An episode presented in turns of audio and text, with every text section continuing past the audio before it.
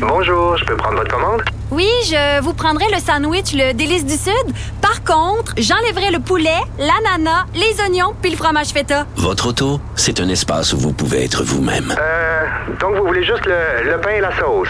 Oui, monsieur. Elle mérite d'être bien protégée. Et vous méritez d'être bien accompagné. Trouvez la protection la mieux adaptée à votre auto avec Desjardins Assurance et obtenez une soumission en quelques clics sur desjardins.com.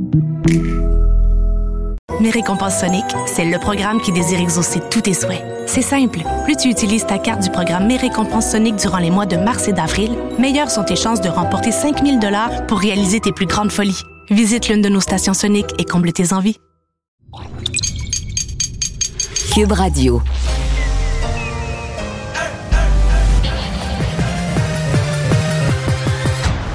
Mario Dumont. Organiser, préparer, informer.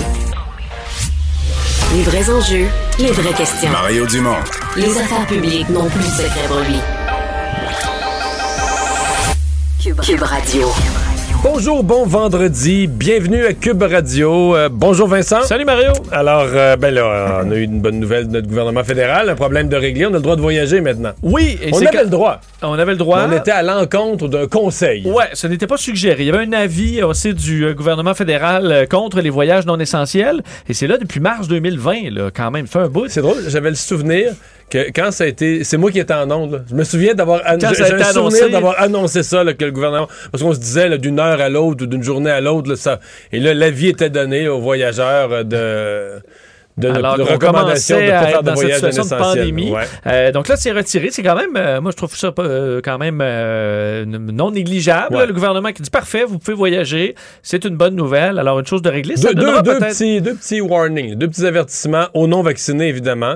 Et pour les croisières encore, là, Ouais, qui reste croisières, c'est une, encore- une astérisque. Ouais, c'est encore non recommandé. Et un des points d'interrogation qui reste, par contre, pour les gens, parce qu'il y a une question, là, quand est-ce qu'on peut voyager vraiment pour avoir la paix? Et les parties de Noël. Là, il arrive quoi, là, avec les parties de Noël de travail? Il faut pas qu'on règle ça d'ici 5h30. Là. Ben, on va se poser certaines questions parce que là, comment ça marche? Les tables de 10, des adresses, on s'entend qu'on vit pas toutes dans la même adresse, ceux qui restent, euh, qui travaillent ensemble. Il y a des questions Ouais, encore ça, parler ce qui, ce qui arrive des fois après le party de Noël. On va rejoindre Sylvain Drapeau et l'équipe de On va LCN. tout de suite rejoindre Mario Dumont dans les studios de Cube Radio. Bonjour Mario. Bonjour Sylvain. Bon, on va commencer tout de suite avec euh, ce qui euh, fait les manchettes des deux côtés de l'Atlantique. Euh, cette lettre commune des deux ministres de l'Éducation, Jean-Michel Blanquer et Jean-François Roberge, contre qu'on appelle la cancel culture, donc culture de l'annulation finalement. T'en penses quoi?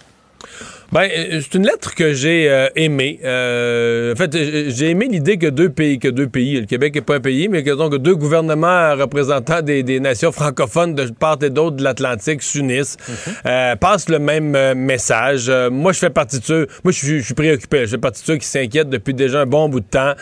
D'abord, ça a commencé avec des annulations là, de, de- de conférences dans les universités, donc des points de vue qui pouvaient plus être, être présentés. Mais là, on s'est rendu compte que ce glissement-là, ce pourrissement-là, bon, là, maintenant, la mode, c'est d'arracher des statues, de faire disparaître toutes sortes de symboles, mais à travers ça, c'est de faire disparaître l'histoire, c'est de réécrire l'histoire.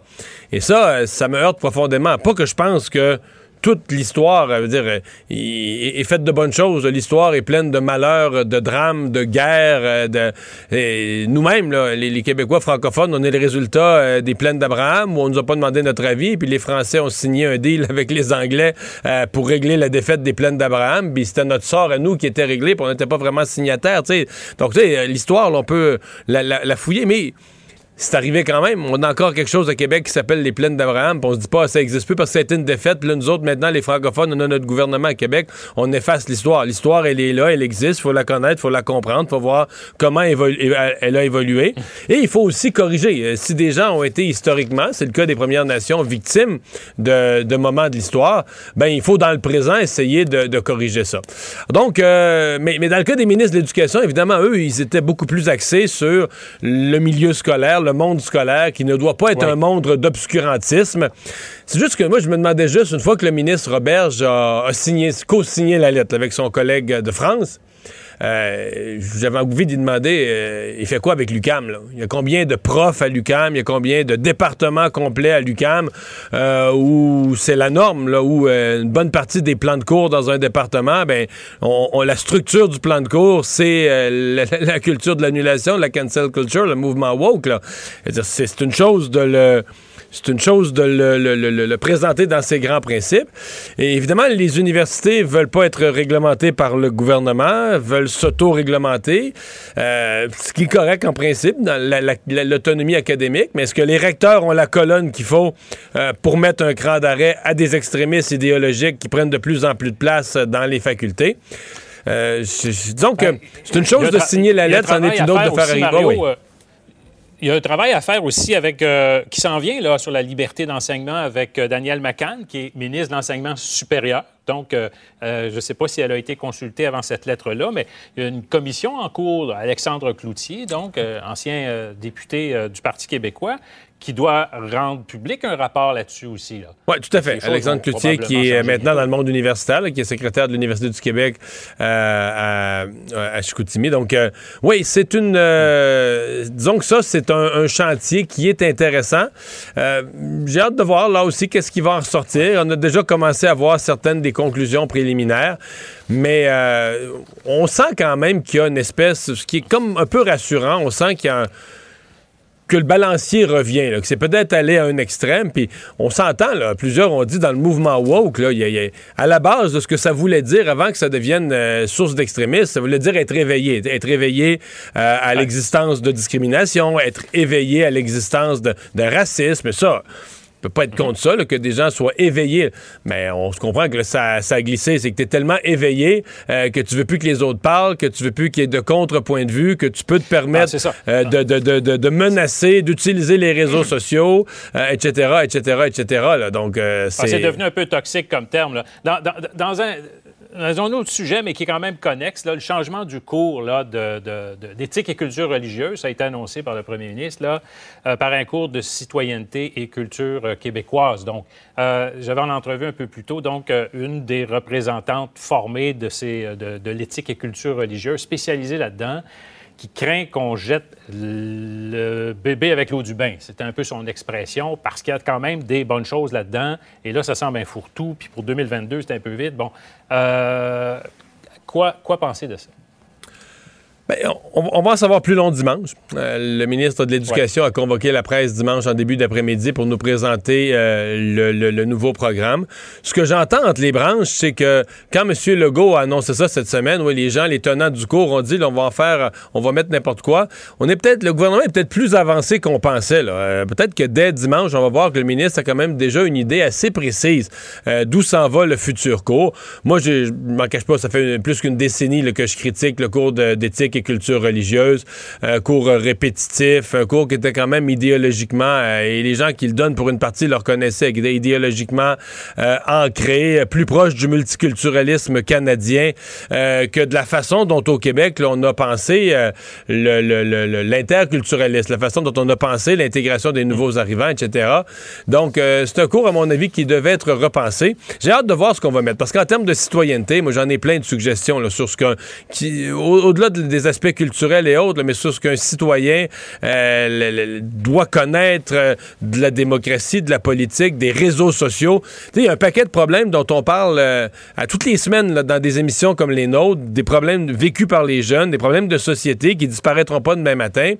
Et on se dit toujours, ouais, le milieu scolaire devrait faire plus, mais c'est là qu'un cours semblable devrait peut-être faire, faire avancer les jeunes. Donc moi, je suis content, globalement, là, content que le cours change. Évidemment, euh, soucieux de voir ce que ça donnera. Faut pas que ça devienne un fourre-tout. Soucieux de voir ce que ça, ce que ça donnera. Mais euh, quand même, relativement optimiste. Mais je me réserve de voir dimanche là, ce qu'on va, ce qu'on va inclure On là-dedans. verra dimanche. On verra dimanche. Euh, bonification pour les éducatrices. Ouais. Une annonce quand même euh, intéressante de la présidente du Conseil du Trésor ce matin. Ouais, mais Sylvain, a-t-on vraiment le choix du côté du gouvernement? Avec l'annonce d'hier quand le premier ministre dit Moi, je veux créer 37 nouvelles places en service de garde, que le premier ministre sent le besoin pour euh, épater la galerie d'ajouter l'expression Je veux ces places au plus sacrant. Ben on comprend que des places, oui, là, ça prend les bâtiments et tout, mais ça va prendre du monde. Ça va prendre des éducatrices. Donc, euh, il faut mettre le, le paquet pour recruter, pour, pour garder celles qu'on a, pour éviter que quiconque euh, Ouais. quitte dorénavant et en recruter de, de nouvelles. Et donc, euh, on l'a fait en, disons, en deux temps. La semaine passée, on a comme décrété une augmentation de salaire en disant, là, peu importe la négociation, là, dès maintenant, on donne 12 de plus à tout le monde et 17 de plus à celles qui travaillent à temps plein. Mais la ministre avait été claire la semaine passée. La présidente du Conseil du Trésor, Mme Lebel, avait dit ça, c'est, je le donne tout de suite. C'est pas, euh, c'est pas ma position de négociation, c'est pas mon offre de négociation. La négociation continue. Et donc, une semaine plus tard, euh, elle revient avec là vraiment son offre, euh, qui fait quand même que quand tu fais le cumul, là, on, a beaucoup dit les éducatrices gagnent peu, mais là, on est rendu pour celles qui sont euh, au, au sommet de l'échelon, qui ont plus de formation, on est rendu au-dessus des 30 de l'heure. Je dis pas que c'est euh, astronomique, mais je veux dire, on commence à parler quand même d'augmentation de rémunération qui sont, qui sont très, très importantes. J'ai hâte de voir, là. J'ai pas souvenir, euh, fait longtemps que je suis la politique euh, de l'intérieur ou comme observateur. J'ai pas souvenir qu'un gouvernement a une, aussi- une aussi courte période de temps, mais en même temps, tu vas me dire, on n'a jamais vécu de pénurie de main-d'œuvre, donc on vit dans de quoi de nouveau. Mais j'ai pas souvenir qu'un gouvernement ait versé des augmentations à pourcentage aussi importantes tu sais, aux infirmières, plus le bonus aux infirmières de 15 000, aux éducatrices, aux uns, aux autres. Alors là, dans le secteur public, à mon avis, préparons-nous parce que dans l'année qui vient, il y a toutes sortes d'autres travailleurs? Tu sais, tout le monde est important. là. Chaque, chaque citoyen dans une société est sûr que son métier, son rôle est très, très, très important. La personne dit ce que je fais est insignifiant. Fait qu'il y a d'autres travailleurs du secteur public. Ben nous aussi, il en manque. Puis nous aussi, on fait de quoi d'essentiel. Puis nous aussi, nous, on est indispensable. Et à mon avis, le gouvernement va se retrouver euh, euh, avec euh, pas mal de demandes sur, sa- sur le coin de sa table d'augmentation de salaire, mais d'augmentation, pas des 1-2 des, des augmentations substantielles. là. Ben, c'est en fait un retour de, bulan- de, de- de balancier aussi, diront certains, parce qu'il y a une pénurie de personnel actuellement. Alors, on veut pas que les gens quittent, puis on veut les attirer. Donc, euh, le gouvernement Ouais. a comme pas vraiment le choix, peut-être, d'augmenter les Oui, salaires. mais le secteur privé va devoir. ben, en fait, en, période de pénurie de main-d'œuvre, c'est la loi de l'offre et de la demande. là. Il, y a, Ouais, il y a un manque de travailleurs, les salaires vont augmenter. C'est très simple à comprendre. Et ça, ça s'ajoute. Là, on, on vient sur un sujet qui était dans les nouvelles économiques d'hier, l'inflation. Mais l'augmentation générale des salaires est aussi un facteur d'inflation. Donc, on est, on est là-dedans. Euh, plus il y a de l'inflation, plus les gens vont vouloir augmenter leur salaire pour garder leur pouvoir d'achat. Puis plus les salaires augmentent, ben, tu sais, si les salaires augmentent au restaurant, le prix de ton assiette va augmenter aussi. Là. Merci, Mario. Au revoir. Alors Vincent, dans les autres nouvelles, euh, c'est vraiment une histoire, euh, peut-être une des histoires les plus bouleversantes qu'on ait vues depuis longtemps dans le monde du cinéma. Parce qu'il arrive là, des cascadeurs sur les plateaux de tournage, il arrive des accidents, rarement avec mort, mais ça peut arriver. Mais là, des coups de feu qui sont censés être à blanc, qui sont censés être juste pour le show, comme on dit, juste pour le son, et qui il y a une balle qui part pour vrai, et a une personne décédée, un autre entre la vie et la mort. Alec Baldwin qui s'est dit aujourd'hui, désolé. euh, Ouais, une histoire complètement, euh, complètement folle qui, écoute, fait euh, les manchettes là, à la grandeur du monde. Euh, et euh, ben, Alec Baldwin a réagi dans les dernières heures. Ça a pris quand même un certain temps. On le voyait sur des photos, là, pas longtemps après l'événement, euh, où il avait l'air effectivement bouleversé. C'est ce qu'il a décrit sur les réseaux sociaux tantôt. Euh, quelques heures, faut dire, après euh, donc euh, la mort euh, de euh, bon de Aelina Hutchins qui euh, a été tuée par une, je comprends une balle qui était dans un- une arme ou qui devait contenir des balles à blanc, blessant également le réalisateur Joël euh, Souza qui lui a eu son congé de l'hôpital. Euh, il écrit donc sur les réseaux sociaux les mots me manquent pour exprimer ma stupeur et ma tristesse après l'accident tragique qui a tué Aelina Hutchins, disant qu'il coopère avec l'enquête policière pour comprendre ce qui s'est passé. Il est en contact aussi avec le mari euh, de euh, la, la victime pour lui offrir son soutien à sa famille aussi. Il a une pensée pour, oui, son mari, son fils aussi, et tous ceux bon, qui euh, étaient dans l'entourage euh, de, cette, euh, de cette femme. Bon, le film Ross qui est tourné, qui est un, un western, donc il y a des armes à feu où normalement, on sait, puis on a entendu plusieurs experts aujourd'hui qui disent, écoute, ils ont de la misère à s'expliquer comment c'est possible une telle erreur, Ben, moi, sachant qu'on matin- vérifie et revérifie. Ce matin, je recevais un réalisateur qui a fait là, des séries policières au Québec, euh, qui a fait Fortier, qui a fait Victor Lessard, où il y avait des séries où il y a eu des coups de feu. Et il peut pas. Ben, en fait, euh, ce qu'on connaît moins, c'est peut-être dans chaque État américain ou à chaque endroit, on a des procédures différentes. Mais ici au Québec, là, D'abord, il y a un artificier de plateau qui, lui, est en charge des armes, des transporter, de s'assurer qu'ils sont à blanc, qui revérifie une fois, puis une autre fois, puis qui fait vérifier, par un autre qu'il n'y a vraiment pas de balle, puis il n'y a pas de danger. Et de deux, on ne tire jamais en direction de gens. Sinon, avec une espèce de mur de plexiglas qui pourrait pas être traversé, il va y avoir juste une personne, le caméraman, pas d'autres qui traînent dans l'angle. Donc, même si c'est à blanc, puis on a vérifié, on tire pas sur le Si monde. jamais il partait un petit bout de capsule ou un petit reste de quelque chose coincé dans le canon, s'il partait un petit quelque chose, ça se, ça pourrait pas frapper un être humain. Là. Parce que c'est un peu ce qui était arrivé à Brandon Lee. Là. On en parlait en mars 93. Le fils de Bruce Lee. Le fils de Bruce Lee qui avait été, euh, qui avait été tué. C'était le film de Crow, euh, lui qui avait 27 ans. Ce qu'on comprend, lui, c'est qu'il y avait une balle qui est restée bloquée, euh, ou un fragment. ben, fragment, c'est ça. Et donc, on avait vérifié, mais peut-être pas complètement, mais à la base, c'était pas carrément une vraie balle. Elle semblait avoir une vraie balle. Alors, qu'est-ce qui s'est passé? On est au Nouveau-Mexique, un État où il y a quand même une circulation d'armes à feu qui n'a pas. A pas ici. Je suppose que les équipes qui travaillent présentement sur des plateaux de tournage au Québec, euh, c'est quand même, parce que dans le mesure où c'est que, que des balles à blanc, que des armes qui sont utilisées pour ça, euh, peut-être moins de chances que ça arrive. Parce que là, euh, que, bon, il- malheureusement, une balle s'est faufilée. Il y a enquête, euh, tout le monde collabore, tout le monde semble de bonne foi. Mais il y a- il y a euh, une erreur. Je sais euh, pas s'il y aura des accusations. À mon avis, s'il y a des accusations, elles ne seront pas contre Alec Baldwin, mais le comédien, Ouais, écoute, il peut pas ça. c'est pas lui. Non. Mais l'artificier de plateau, celui qui est en charge de fournir une arme, qui certifie que, la- que le fusil est chargé d'une arme à blanc, euh, tu sais, une, balle à blanc, je vois pas. Il, Il peut y avoir, écoute, c'est une négligence parce que tu engages cette personne-là justement pour ça. Puis quand même, c'est pas. Tu peux pas te T'aurais pas tromper, si là. sorcier de.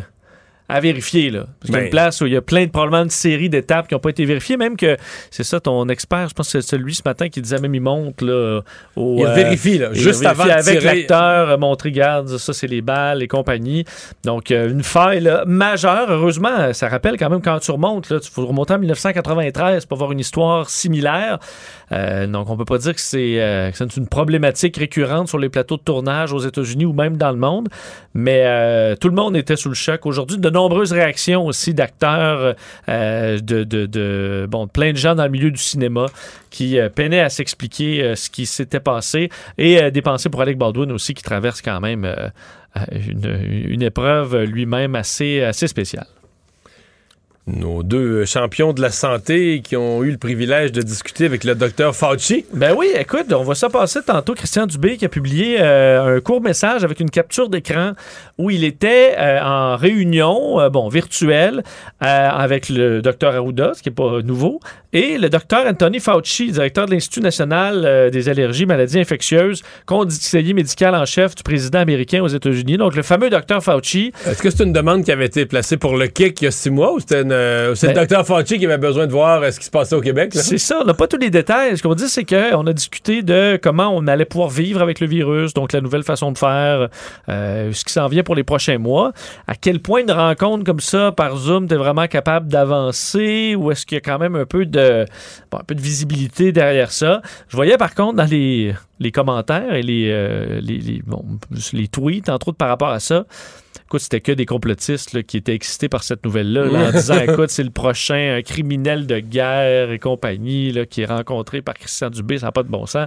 On en était là. là. Mais alors, euh, petite discussion euh, concernant la COVID entre ces, euh, ces experts. Moi, personnellement, j'ai plus vu ça. Je sais pas comment t'expliquer ça, mais mettons, euh, c'est deux Québécois là, qui feraient pratiqueraient un sport puis qui. Ils rencontrent... euh, Mais c'est ça, là, ils essaient de, leur idole. Ils essaient de rencontrer leur idole. Là, Deux Québécois qui font de la, de la- de formule atlantique, tout ça, puis qui essaient d'avoir donné, une conférence avec Lewis Hamilton. Non, c'est pas. Parce que, parce que je, je- Ouais, parce qu'on écoute, Je pense vas pas faire que le tour des provinces. euh, je pense le- pas que ça a été Monsieur demandé par le Dr. Fauci. Là. Non. Puis en tout respect pour le Dr. Fauci, les Américains euh, ont bien des qualités, mais sont peu soucieux de ce qui se fait. Euh, oui, de ce qui se Ce qui passe se au nord, là, tout à fait. Euh, Est-ce Ben, qu'on au aurait nord, plus... au sud, partout. Là. Oui. Est-ce qu'on aurait pu voir euh, davantage Dr. Tam euh, dans quelqu'un au fédéral? Le provincial, il y a probablement eu, euh, écoute, un- des demandes qui ont été faites. et Peut-être qu'il les enfile, là, ces, ces- ces petites réunions-là, Dr. Fauci, pour s'assurer que tout va bien en Amérique. Mais euh, c'est, euh, ça s'est passé aujourd'hui. On risque d'avoir plus de détails sur euh, ce qui s'est dit là, éventuellement. Tu nous en as parlé en ouverture euh, d'émission, mais c'est un vrai sujet d'actualité aujourd'hui et je pense que c'est pas terminé euh, parce que, bon, on arrive vers les derniers jours d'octobre. Généralement, à cette date-ci, bon nombre de- d'entreprises, de, grands bureaux ont déjà une salle. Pas nécessairement tout le scénario des chansons déterminé, mais au moins une salle réservée pour le party de Noël. Et là, euh, la question se pose. Est-ce que cette année, parce que la question se pose, je pense pour les bureaux, on s'est habitué à pas en avoir, en tout cas, on capote pas avec ça, mais les restaurateurs, les hôteliers, les, ceux qui louent des salles, eux se disent, c'est la manne. mais- Les parties de Noël, c'est la manne annuelle, le Ouais. mois de décembre. Ben, t'as peu, là, on est habitué de pas avoir de party de Noël, là. Embarque pas là-dedans, j'ai hâte. Toi, tu veux des parties de Ben Noël? là, au contraire, quand tu sautes une année, t'as encore plus hâte d'en avoir un. On, a sauté- on a juste sauté une année de, Noël, de parties de Noël. là. Ben, ouais, année, passé, ça annonce qu'on n'a pas eu de party pantoute. Donc là, Ben euh, il, est plus que temps. Je suis pas d'accord avec À toi. Cube, on avait eu un si beau party de Noël en 2019. Ben voilà. Et les, euh, les euh, donc resta- euh, à la fois pour les restaurateurs, mais pour les travailleurs aussi, Mario, qui ont besoin de, de passer du bon temps entre collègues. payé euh, par le boss. Payé par le boss, est-ce que c'est possible? Là, il y a quand même. On arrive là, dans cette période-là des parties de Noël et plusieurs compagnies se demandent ben, OK, mais qu'est-ce qu'on peut faire? Parce que là, on peut être plus de, fait plus de 25 personnes, donc, ou, ou plutôt 25 personnes ou plus. Bon, dans un restaurant, on peut être 25 et plus, mais il faut des tables de 10, maximum trois adresses. Puis tu peux pas coucher avec la fille du photo- de la photocopieuse d'une autre table. là. Non, ça c'est sûr, mais déjà, ben, avant, la pho- avant la photocopieuse, euh, à la table, les collègues, c'est bien rare qu'ils habitent à la même place. là. Alors, la question des adresses, c'est facile avec des amis de la famille, mais là, euh, des adresses au bureau, c'est compliqué, de sorte que euh, on, se questionne, est-ce qu'on pourra peut-être ouvrir un peu, voyant les cas baisser, pour faciliter un peu la saison du party de Noël? Est-ce qu'on prend ce risque-là? En même temps, temps, t'as des gros bureaux, tu avoir des de plusieurs centaines de personnes avec euh, beaucoup de rapprochements. là. C'est ça, parce qu'on dit, là, pour trois bulles familiales, la plupart disent qu'il faudrait juste des tables de trois, là. Mais, mais même si tu pars avec des tables, que tu pars avec des tables de 10, on s'entend que dans un party de bureau, le principe, c'est qu'à un moment donné, tout le monde finit plus, plus à sa table, se promène. Et là, pour être allé, mettons, dans un mariage récemment où tu dis, ben là, quand tu circules, faut que tu mettes ton masque, sauf quand tu as un verre. Puis là, tout le monde, t'as un verre, là, tu sais pas trop, maner ton verre est vide, tu remets ton masque, mais tu l'enlèves. Tu sais, euh, on dirait que dès que t'as un verre, ça te dédouane un peu d'avoir le masque. Donc, certains font juste se promener avec un verre pour faire ce qu'ils veulent. Euh, ça va être quand même compliqué. On va, devra peut-être nous clarifier ça dans les prochaines semaines pour avoir une politique très claire pour les, euh, les parties de bureau. Il y en a qui se louent des chalets, aussi des salles, où là, c'est 10 personnes carrément à l'intérieur. Ben alors, euh, un petit casse-tête et on espère quand même pour bien des endroits qu'il y ait une possibilité de faire la fête un peu. Mario Dumont et Vincent Dessureau. Un duo aussi populaire que Batman et Robin. Cube Radio. C'est une nouvelle qu'on a suivie au cours des derniers jours. Euh, cette augmentation du nombre de sièges à la Chambre des communes, c'est pas une révolution. La dernière fois, on avait ajouté beaucoup plus de sièges que ça. Cette fois-ci, on en ajoute quatre. Le problème, c'est que on ajoute quatre à l'échelle du Canada, mais le Québec, dans ça, en perd un. Donc, le poids du Québec, la représentation du Québec euh, dans le, total des sièges au Canada euh, descend. Pas encore d'une façon radicale, à peu près euh, un demi-point, mais au fil des années, le Québec perd toujours un peu de poids. Et donc, il y a le Bloc québécois qui a fait une intervention sur cette question-là aujourd'hui. On parle au chef du Bloc, qui François Blanchet. Bonjour.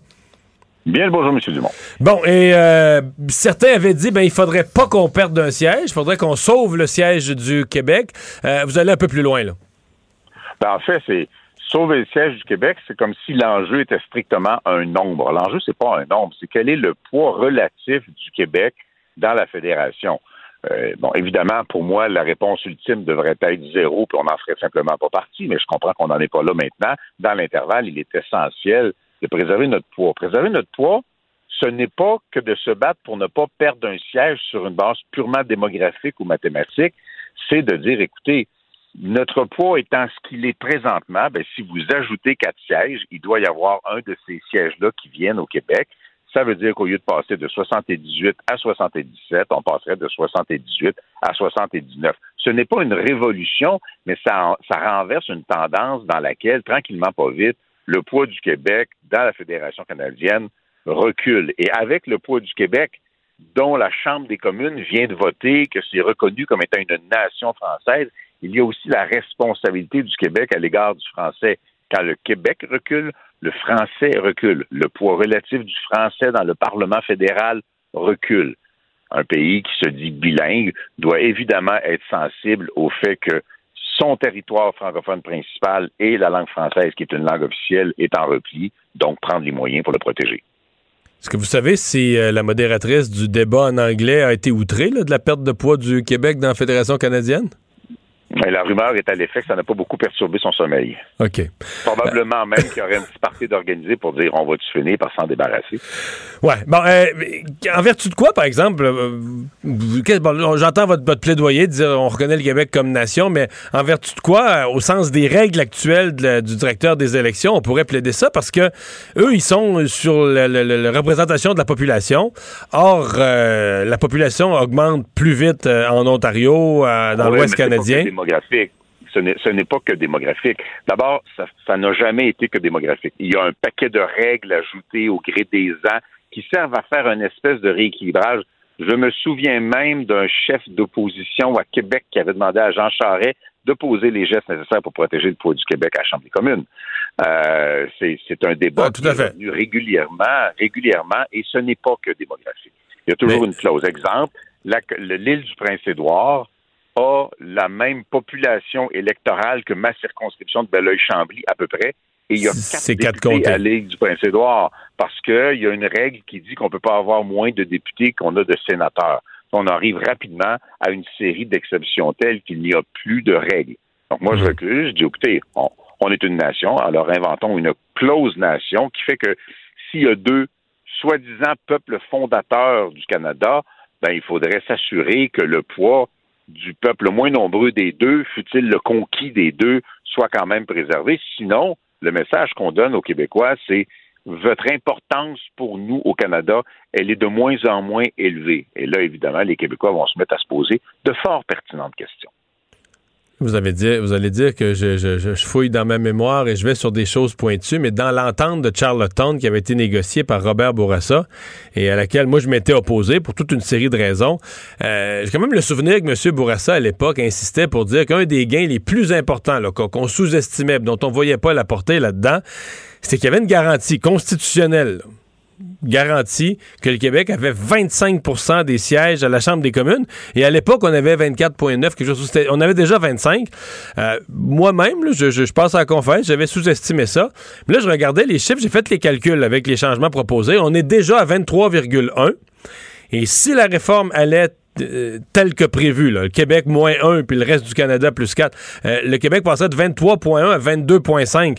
Donc en 1990, là, quand j'avais 20 ans, on était à, à- à 25% du Parlement fédéral. Là, on est à 23, allant vers 22,5 c'est quand même un glissement, là. Je veux dire, euh, je comprends que dans la, vie d'un humain, on appellerait ça un glissement lent, mais dans la vie d'un peuple, là, au fil des décennies et des siècles, c'est quand même un glissement rapide là, du pouvoir politique du Québec. C'est un glissement rapide parce que rappelons-nous, bon, c'est sûr que les gens se lèvent pas, se lèvent pas le matin pour lire les différentes itérations constitutionnelles. Là. Rappelons-nous qu'à l'origine, on était pratiquement à la moitié. Et progressivement, puis c'était, c'est normal, c'était l'intention, là, le, le, le- le- comment dire, la majorité anglophone ne se lève pas la nuit pour dire comment est-ce que je peux faire pour qu'il y ait autant de francophones que d'anglophones au Canada. La réalité est juste pas comme ça. Tranquillement, pas vite, mais de façon qui pourrait apparaître inexorable, le poids, l'importance, la voix, l'autorité, l'influence du Québec à l'intérieur du Canada se réduit. Comme je vous le disais, moi, ma solution, elle est assez tranchante. On fera un deal d'amis, deux pays souverains avec les mêmes autorités, puis ça ne sera plus un enjeu dans l'intervalle. Ça, ça va se passer à Québec dans l'intervalle. Mon travail, c'est de préserver le poids du Québec et je ne prendrais pas le risque, si j'étais fédéraliste, de simplement dire non ni au Québec ni au Bloc. Je trouvais ça timide, la réponse initiale qui disait, ben, on veut pas que vous nous enleviez un siège. Je trouvais ça timide parce que l'enjeu, c'est pas juste enlevez-moi pas mon quelque chose. C'est si on a un poids, si on a une importance, ben, vous allez agir en conséquence et à même la loi préserver cette importance-là. Puis encore une fois, on ne demande pas quelque chose de si spécial que ça. Il y a d'autres juridictions au Canada qui sont aussi l'objet de certaines exceptions. Mais Le Québec y a certainement droit. Et on a aussi le droit d'utiliser le fait que tout récemment encore, le 16 juin, ben, 281 voix, une écrasante majorité de la Chambre des communes, peut-être pas de gaieté de cœur, mais se sentait obligé de reconnaître la nation québécoise-française. Ben ça, ça a forcément un sens. Ça veut dire quelque chose. Voici un test. L'argument démographique, parce que, bon, vous, vous, vous me dites, il n'y a pas juste ça, il y a d'autres critères, puis vous en je, je comprends bien. Mais on a l'impression que l'argument démographique dans le Canada, du poids démographique du Québec dans le Canada, on est comme un peu condamné. Parce que le Canada est un pays qui reçoit énormément d'immigration. Je pense que le pays qui en reçoit le plus sur Terre, au prorata de sa population. Le Québec en reçoit quand même beaucoup, mais pas au rythme de Toronto. Et la raison est simple. Si le Québec reçoit de l'immigration à ce rythme-là, il n'y a aucune manière que tu peux faire l'intégration au français. Il n'y a aucune manière que tu peux enseigner euh, le français, faire la francisation. Donc, pour le Québec, recevoir de l'immigration au rythme de Vancouver, au rythme de Toronto, euh, c'est menacer le français. Donc, si on ne peut pas recevoir de l'immigration au rythme effréné des autres provinces, ben ils croisent, dire les- les- la Colombie-Britannique, l'Ouest canadien, euh, l'Ontario croisent en population euh, plus vite que le Québec. Donc le Québec est comme condamné à, à, dire, à voir son poids politique, euh, en tout cas au moins à cause du nombre, là, son poids politique euh, réduit dans le Canada. Mais ça, c'est clair. En fait, on pourrait. euh, je, je n'irai pas jusqu'à dire que c'est l'intention, mais il est réel que l'immigration qui arrive à Vancouver et à Toronto, on peut penser qu'ultimement, l'intégration se fera en anglais parce que c'est la langue, évidemment, Ben oui, de c'est la langue du continent. Ben oui. même s'il y a des poches où il y a des gens qui ne parlent probablement que très peu anglais au Canada parce qu'ils parlent d'autres langues dans leur culture qui facilitent une certaine ghettoisation des communautés. Le Québec a l'enjeu. Moi, j'ai pas peur du nombre d'immigrants qu'on reçoit. Ma seule, ma seule, mon seul paramètre, c'est notre capacité d'intégration, donc les ressources qu'on est capable de déployer pour leur apprendre le français, les faire travailler en français, les intégrer au niveau économique également en français dans les régions du Québec. Ça, c'est un premier problème. Et s'ajoute à ça, effectivement, le poids démographique global. Le constat de cette euh, lente et inexorable disparition du Québec, ben, soit il y a temporairement au moins des mesures qui permettent de compenser pour ça. C'est ce que moi je demande aujourd'hui. Mais évidemment, n'importe quelle entité qui devient de plus en plus petite dans un ensemble beaucoup plus grand va commencer à se poser la question, est-ce que je suis bien servi? Est-ce que le Québec est bien servi pour ses valeurs, sa langue, sa vision de son propre avenir à l'intérieur de l'espace canadien? Alors ça, ça demande une réflexion qui peut passer je ne ferai pas le- la promotion de, de l'idée que moi je porte nécessairement. Ça peut passer par des ententes différentes, ça peut passer par des offres qu'on ne pourrait pas refuser, ça peut aussi passer par la pure et franche souveraineté. Euh, tout ça est possible. Mais le constat n'est pas fait que par des gens qui pensent que la souveraineté est nécessaire, il est fait par bien des gens que le Québec perd du poids. En perdant du poids, ne sert que moins bien ses intérêts. Il y a des solutions qui doivent être proposées, puis les électeurs, à la fin de la journée, finissent par trancher. Des euh, attentes euh, concernant la formation du cabinet de M. Trudeau. C'est mardi, c'est dans quelques jours que ça va finalement se, faire. Euh, vous avez des attentes particulières? Ben, en fait, les attentes seraient plus par la négative. J'essaie d'éviter d'être négatif, mais dans le cas présent, évidemment, on ne veut pas revoir le même ministre de la Défense. Ça va de soi. Les Premières Nations ne veulent pas revoir les mêmes personnes nécessairement aux fonctions de relations avec les Autochtones. Ça va de soi. Euh, il y a des enjeux de ce type-là, donc, qui font que le premier ministre, est-ce que Mme Leboutier doit revenir aux revenus? C'est pas du tout clair, compte tenu des gestions de programmes qu'on a connues. Donc, il y a des enjeux auxquels il devra bien sûr être sensible. Maintenant, il se mêle pas de la formation de mon cabinet fantôme, je me mêle pas de la formation de son conseil des ministres. Je l'invite à une certaine prudence, une certaine ouverture d'esprit par rapport aux commentaires qui ont été formulés, parce que ça pourrait être mal accueilli dans certains milieux. Yves-François Blanchet, merci. Un grand Au plaisir. revoir, le chef du Bloc québécois. Merci, c'était vraiment délicieux. Vous reviendrez, là. Ah oui, vraiment, bye. vraiment bon. Merci. Faites attention Ah oui. OK, salut, à la prochaine. Votre auto, c'est un espace où vous pouvez être vous-même. Hey, c'était pas mangeable comme repas. Elle mérite d'être bien protégée et vous méritez d'être bien accompagnée. Trouvez la protection la mieux adaptée à votre auto avec Desjardins Assurance et obtenez une soumission en quelques clics sur desjardins.com. Protégez vos dépôts, c'est notre but. La SADC protège vos dépôts dans les institutions fédérales, comme les banques. L'AMF les protège dans les institutions provinciales, comme les caisses. Oh, quel arrêt! Découvrez ce qui est protégé à vos dépôts sont protégés.ca.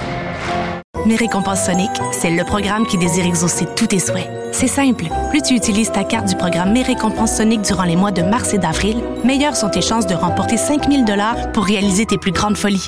Visite l'une de nos stations Sonic et comble tes envies. Mario Dumont, un vent d'air frais. Pas étonnant que la politique soit sa deuxième nature. Vous écoutez Mario Dumont et Vincent Dessureau. Cube Radio. Les rencontres de l'heure. Chaque heure, une nouvelle rencontre. Nouvelle rencontre. Les rencontres de l'heure. À la fin de chaque rencontre, soyez assurés que le vainqueur, ce sera vous. Cube Radio. Une radio pas comme les autres. Chronique juridique avec Maître Nada Boumefta, avocate en droit criminel et protection de la jeunesse. Bonjour, Je, protocolaire le vendredi, Nada. Ouais, Bonjour. ouais, c'est ça, je vois ça. Bonjour. Alors, est-ce que c'est possible d'être désinhibé par une commotion cérébrale? Et je sais que tu vas me parler du procès absolument abracadabrant euh, d'un de mes anciens collègues à l'Assemblée nationale, là, ancien collègue pas du même parti, le député libéral André Chenaille. J'avoue que j'ai suivi ça avec euh, étonnement, là, ce procès. Ben, d'abord, je tiens à mentionner que ça démontre euh, à quel point là, le droit, c'est pas toujours noir et blanc et que par preuve d'expert, ben, parfois, on peut démontrer certaines choses ou mettre en preuve euh, certaines façons Ouais. d'agir Mais là, il ou faut, fonctionnement. ouais, il faut que tu nous racontes, faut, faut raconter l'histoire, là, euh, parce que ouais, c'est complexe. absolument. Alors, on va commencer par l'histoire en tant que telle et après ça, je vais vous expliquer ce qui est super intéressant en droit dans cette affaire-là, surtout que ce type de preuve d'expert-là, pour ce type de preuve-là quant au consentement, généralement, on l'applique à l'accusé, mais là, ce qu'on comprend, c'est que c'est à la victime euh, qu'on applique ce principe-là d'être, euh, d'avoir été inhibé. Donc, on comprend que c'était lors d'une soirée avec madame. Euh, ils, a- ils auraient bu beaucoup d'alcool, du vin. Euh, madame aurait chuté suite euh, à... Bon, on mentionne que ce serait après avoir bu deux verres de vin. Suite à sa chute, aurait... Ouais, Il y, a- y deux versions. Selon là. l'expert, ouais. ouais. Elle a dit qu'elle a pris juste deux verres de vin, puis qu'elle comprend pas ça après le deuxième verre, quasiment comme s'il y avait eu du poison dans sa version, quasiment comme s'il y avait eu quelque chose après deux verres, là, elle était KO, elle savait plus où elle était. Lui, il dit que pendant qu'il était à la salle de bain, il a entendu du bruit dans la cuisine, il est revenu, elle était tombée de sa chaise parce qu'elle s'était cogné la tête, puis là, elle était, elle était inconsciente. Elle était Quand au même- sol. Elle était inconsciente au sol. Et de là commence l'histoire. Donc après ça, la raison là, pour laquelle elle a bu, pas bu, on verra qu'est-ce qui a évidemment là, euh, mis en preuve par la poursuite, en contre-preuve ou qu'est-ce qui s'est passé par rapport à ça et quel est le lien avec la, la commotion cérébrale. Mais ce qu'on comprend, c'est qu'au moment où il est arrivé, elle était au sol. Monsieur a voulu l'aider pour se relever en mentionnant qu'il n'allait pas quand même pas la laisser au sol. En Donc, l'a couché, sur, à- ouais, couché sur une chaise. euh, Un exactement. Et, et à ce moment-là, madame aurait agi en enlevant ses vêtements, en enlevant le pantalon à monsieur, et de là, euh, l'acte sexuel se serait produit. Et ce qu'on vient essayer de démontrer en défense, c'est que les gestes seraient de nature, euh, en fait, la source aurait été madame, c'est elle qui aurait initié, c'est elle qui avait voulu ces gestes-là, et que le lien entre son désir de le faire et ce qu'elle plaide aujourd'hui en mentionnant que finalement ce n'était pas euh, de consentement, c'était la commotion cérébrale qui l'aurait amené à agir ainsi. Et on a mis en preuve euh, un expert en neurologie qui est venu démontrer qu'effectivement, lorsqu'on on a ce type de, de choc-là au cerveau, on peut agir de façon bizarre ou tout d'un coup euh, faire des gestes qu'on n'aurait pas voulu euh, faire. Donc c'est très intéressant comment la ligne euh, peut être très fine sur les gestes qu'on peut poser suite à une commotion, mais ce que je trouve très particulier, euh, messieurs, c'est que dans ce type de dossier-là, quand le consentement est au cœur des, de- des affaires d'agression sexuelle, on parle là du consentement de madame envers monsieur et de monsieur envers madame, mais c'est pas le geste, les gestes que monsieur aurait euh, portés contre madame dans cette situation-là, mais plutôt l'inverse. Euh, alors vraiment une preuve qui va se Ouais. déployer, puis très certainement une contre euh, une contre-preuve, un autre expert qui va peut-être venir témoigner euh, du côté de la poursuite. Mais quand on a une preuve d'expert comme ça qui est faite devant un tribunal, le tribunal là n'est n'est pas n'a pas des connaissances sur tout. Alors quand il y a des faits comme ça qui sont plus médicaux ou de type scientifique, il faut amener quelqu'un qui a euh, une spécialité. Le tribunal, lorsqu'on fait cette preuve-là, qu'on d'abord on accepte que cet expert-là est reconnu, hein, parce qu'avant qu'il prenne la barre, souvent les deux parties posent des questions, on va établir qu'il est effectivement expert dans ce domaine-là. Puis par la suite, c'est un peu comme si cette information-là devenait cash. Mais si on veut la contredire, il faut généralement aller chercher une contre-preuve d'expert ou aller essayer de brimer aussi la, la, la crédibilité de cette histoire-là par le conseil interrogatoire de l'accusé Ouais, également. mais- qui, mais- mais je pense qu'il va y avoir beaucoup de ça parce que c'est tellement deux histoires. C'est, sais, tu dis si tu, si tu faisais un, un film, une reconstitution en film là, ces deux histoires. Parce que la dame, elle a dit qu'elle aurait été de longues heures euh, sur le divan, euh, inconsciente. Quand elle s'est réveillée, elle avait euh, du vomi dans les cheveux, mal à l'entrejambe, mal partout, mal à la tête, etc. Euh, Et bon, c'est- alors que, bon, lui arrive avec une version, une histoire qui n'a rien à voir, là, complètement euh, différente.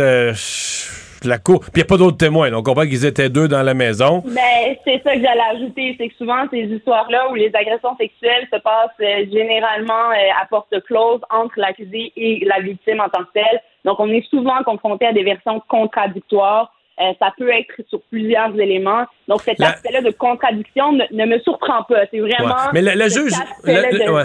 Le juge s'accroche à quoi dans ce temps-là? Quand, euh, qu'est-ce qu'il peut avoir là? Évidemment, il y a toujours la, la notion que l'accusé, il faut qu'il soit. euh, euh, faut pas qu'il y ait de doute raisonnable, ça on se comprend, mais sinon, on essaie de trouver les bouts invraisemblables, celui qui se contredit, celui dont l'histoire, à un moment donné, à force de le questionner, les fils se mêlent.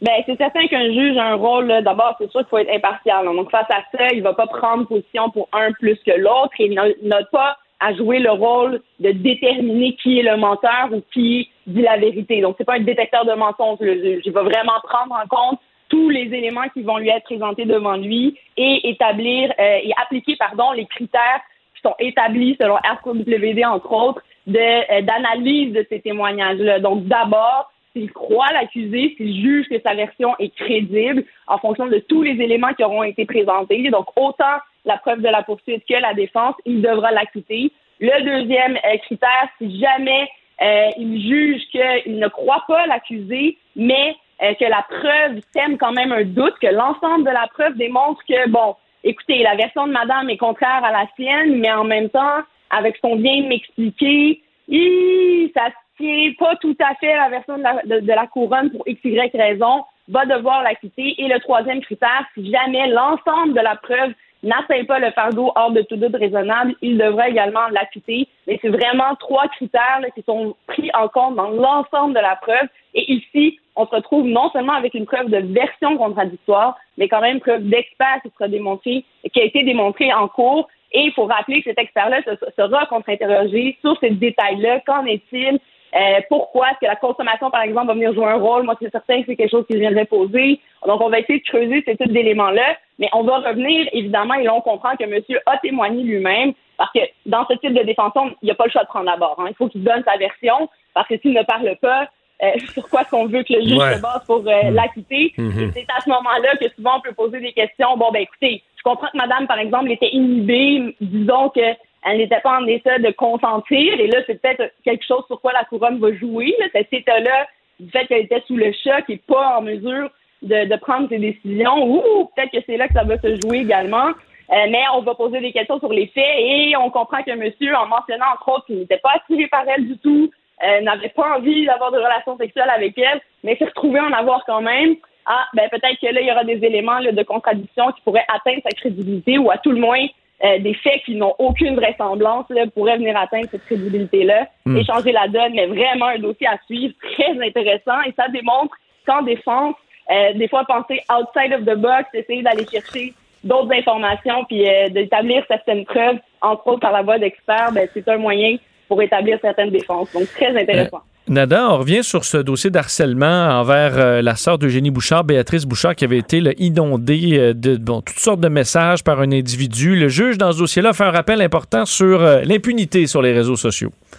Oui, d'abord, la juge Kovacevic a vraiment été très claire que ce n'est pas parce qu'on est derrière un écran ou de façon anonyme qu'on peut échapper à la justice ou tenter à tout le moins de s'en sortir sans conséquence à long terme. L'individu qui se représentait seul a demandé sur sentence une absolution, c'est-à-dire la sentence la plus légère au sens du code criminel, ce qui empêche, entre autres, d'avoir des antécédents judiciaires. Donc, généralement, ça s'efface. euh, Après, on peut demander d'être euh, absous pour permettre, par exemple, de continuer un certain emploi. Et c'est ce qu'il a plaidé, comme quoi il avait une stabilité depuis deux ans euh, d'un emploi qu'il devait maintenir, mais la juge a mentionné que non, en raison d'abord de tous les gestes qu'il a portés, comme tu le disais, à peu près 1800 messages d'harcèlement quand même euh, et de, de, de gestes qui, ma foi, même s'ils sont derrière un écran, et c'est ce qu'elle a mentionné, ne sont pas des gestes qu'on doit euh, rendre bénins et envoyer un message très clair à la société qu'on n'accepte pas ça. Donc, a décidé de lui imposer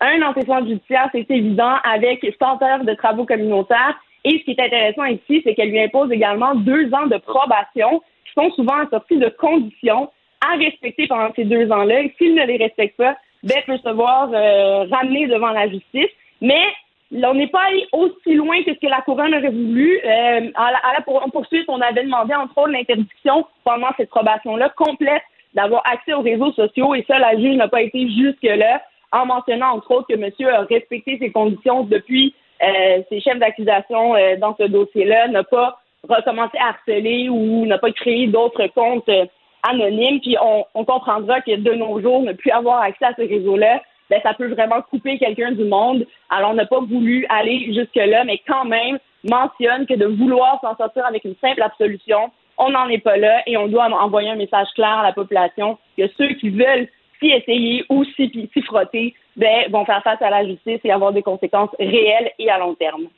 Merci, Neda. Bonne fin de semaine. Merci, messieurs.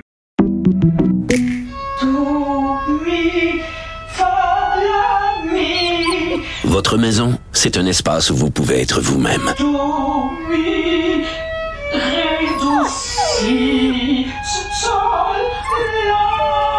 Elle mérite d'être bien protégée et vous méritez d'être bien accompagnée. Trouvez la protection la mieux adaptée à votre maison avec Desjardins Assurance et obtenez une soumission en quelques clics sur desjardins.com.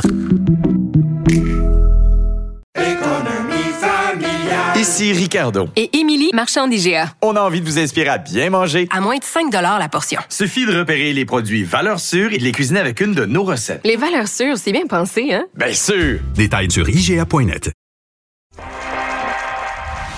Mario Dumont. Il analyse l'actualité et sépare les faits des rumeurs. Il n'a qu'une seule parole, celle que vous entendez. Cube Radio. Vous avez euh, peut-être vu euh, cette nouvelle euh, dans le journal ce matin.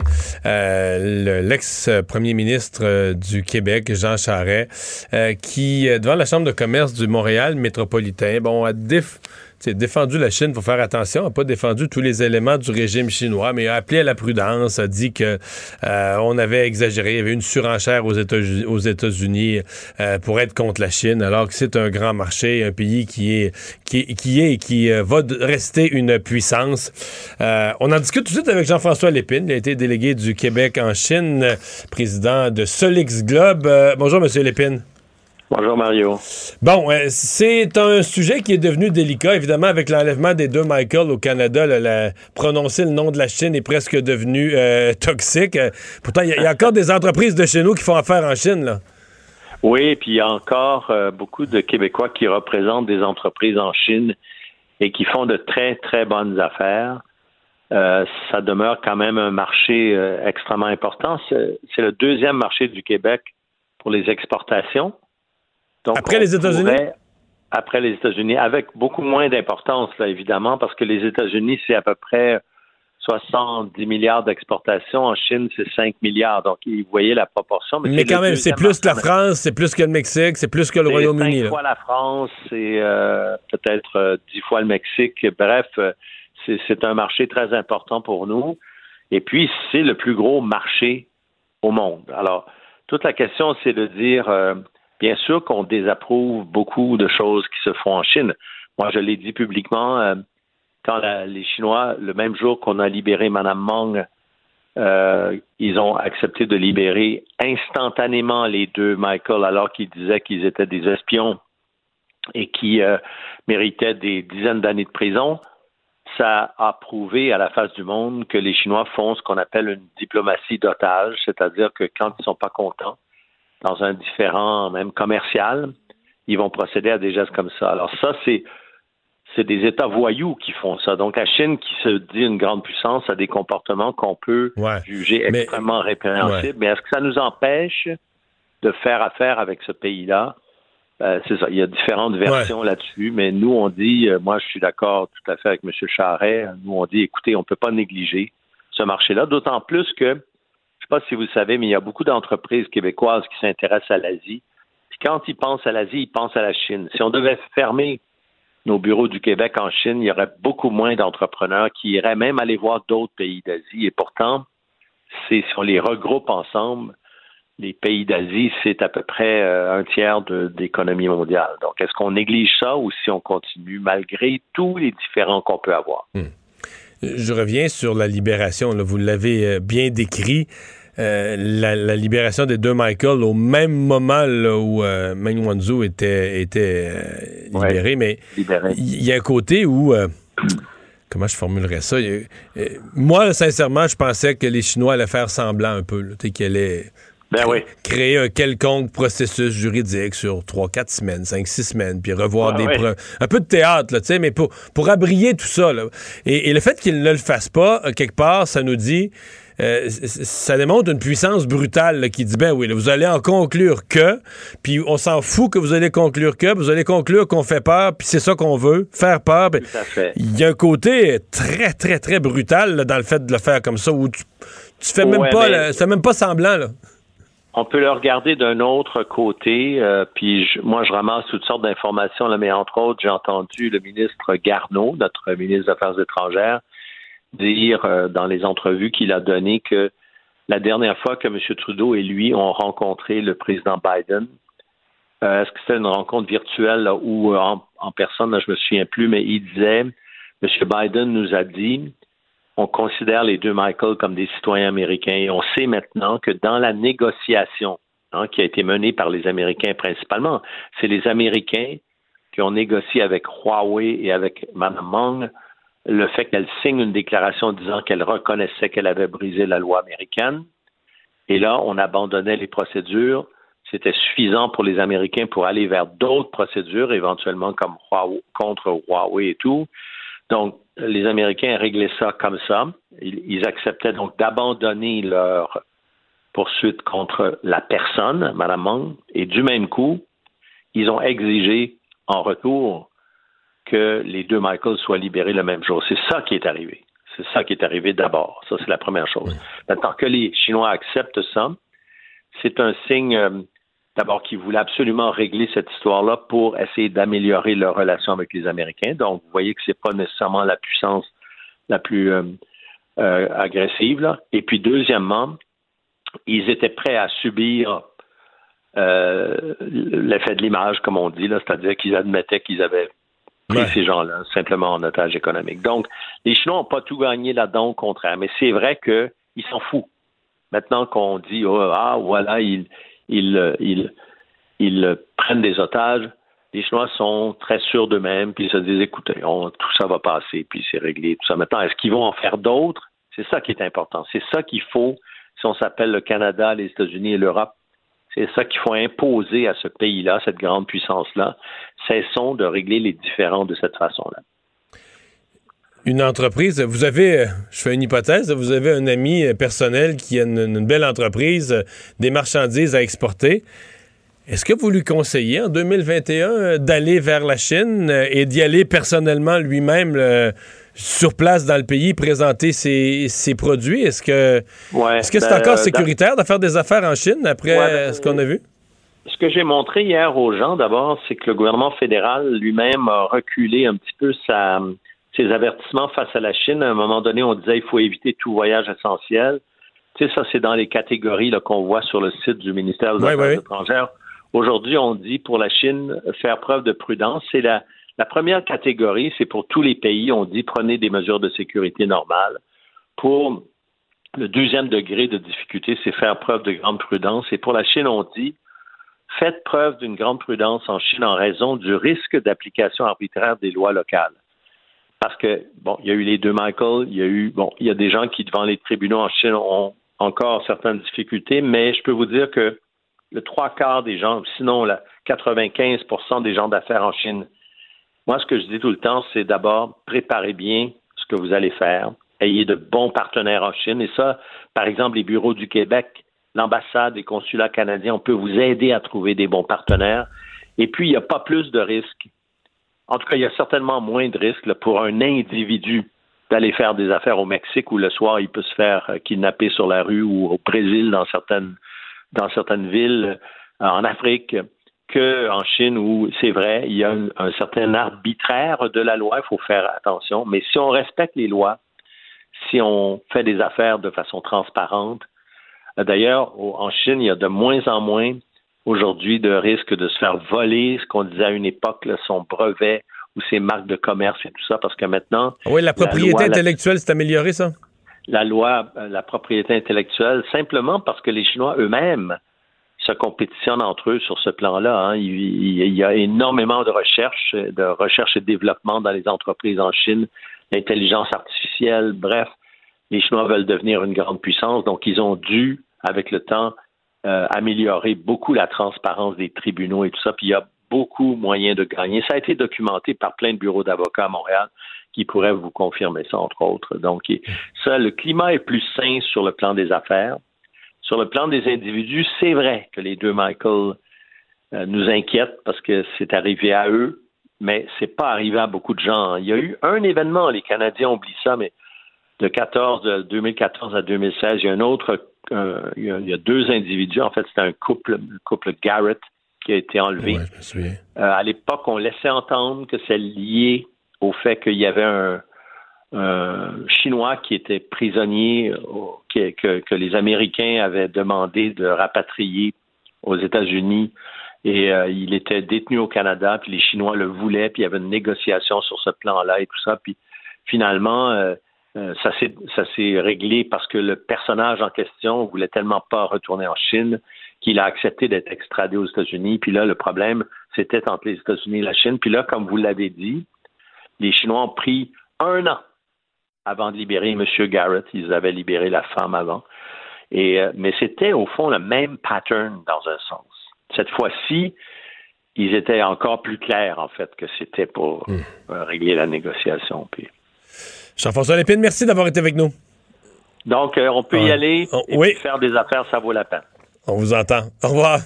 La chambre de Léo a été rénovée par un entrepreneur recommandé par Renault Assistance. Il a tout pris en main pour laisser les parents s'extasier devant leur petit Léo. Renault Assistance, on se dédie à l'espace le plus important de votre vie. Un message d'Espace pour Brio, une initiative de Desjardins.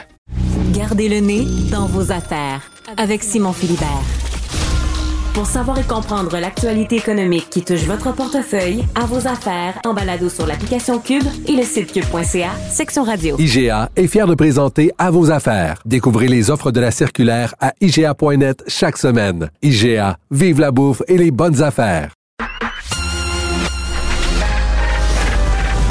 Mario Dumont et Vincent Dessureau. Des propos crédibles, avec des fois un brin de sarcasme. Ben, quand les nouvelles sont moins crédibles. là. Mario Dumont et Vincent Dessureau. Cube Radio. Vous avez 24 minutes dans une journée. Tout savoir en 24 minutes.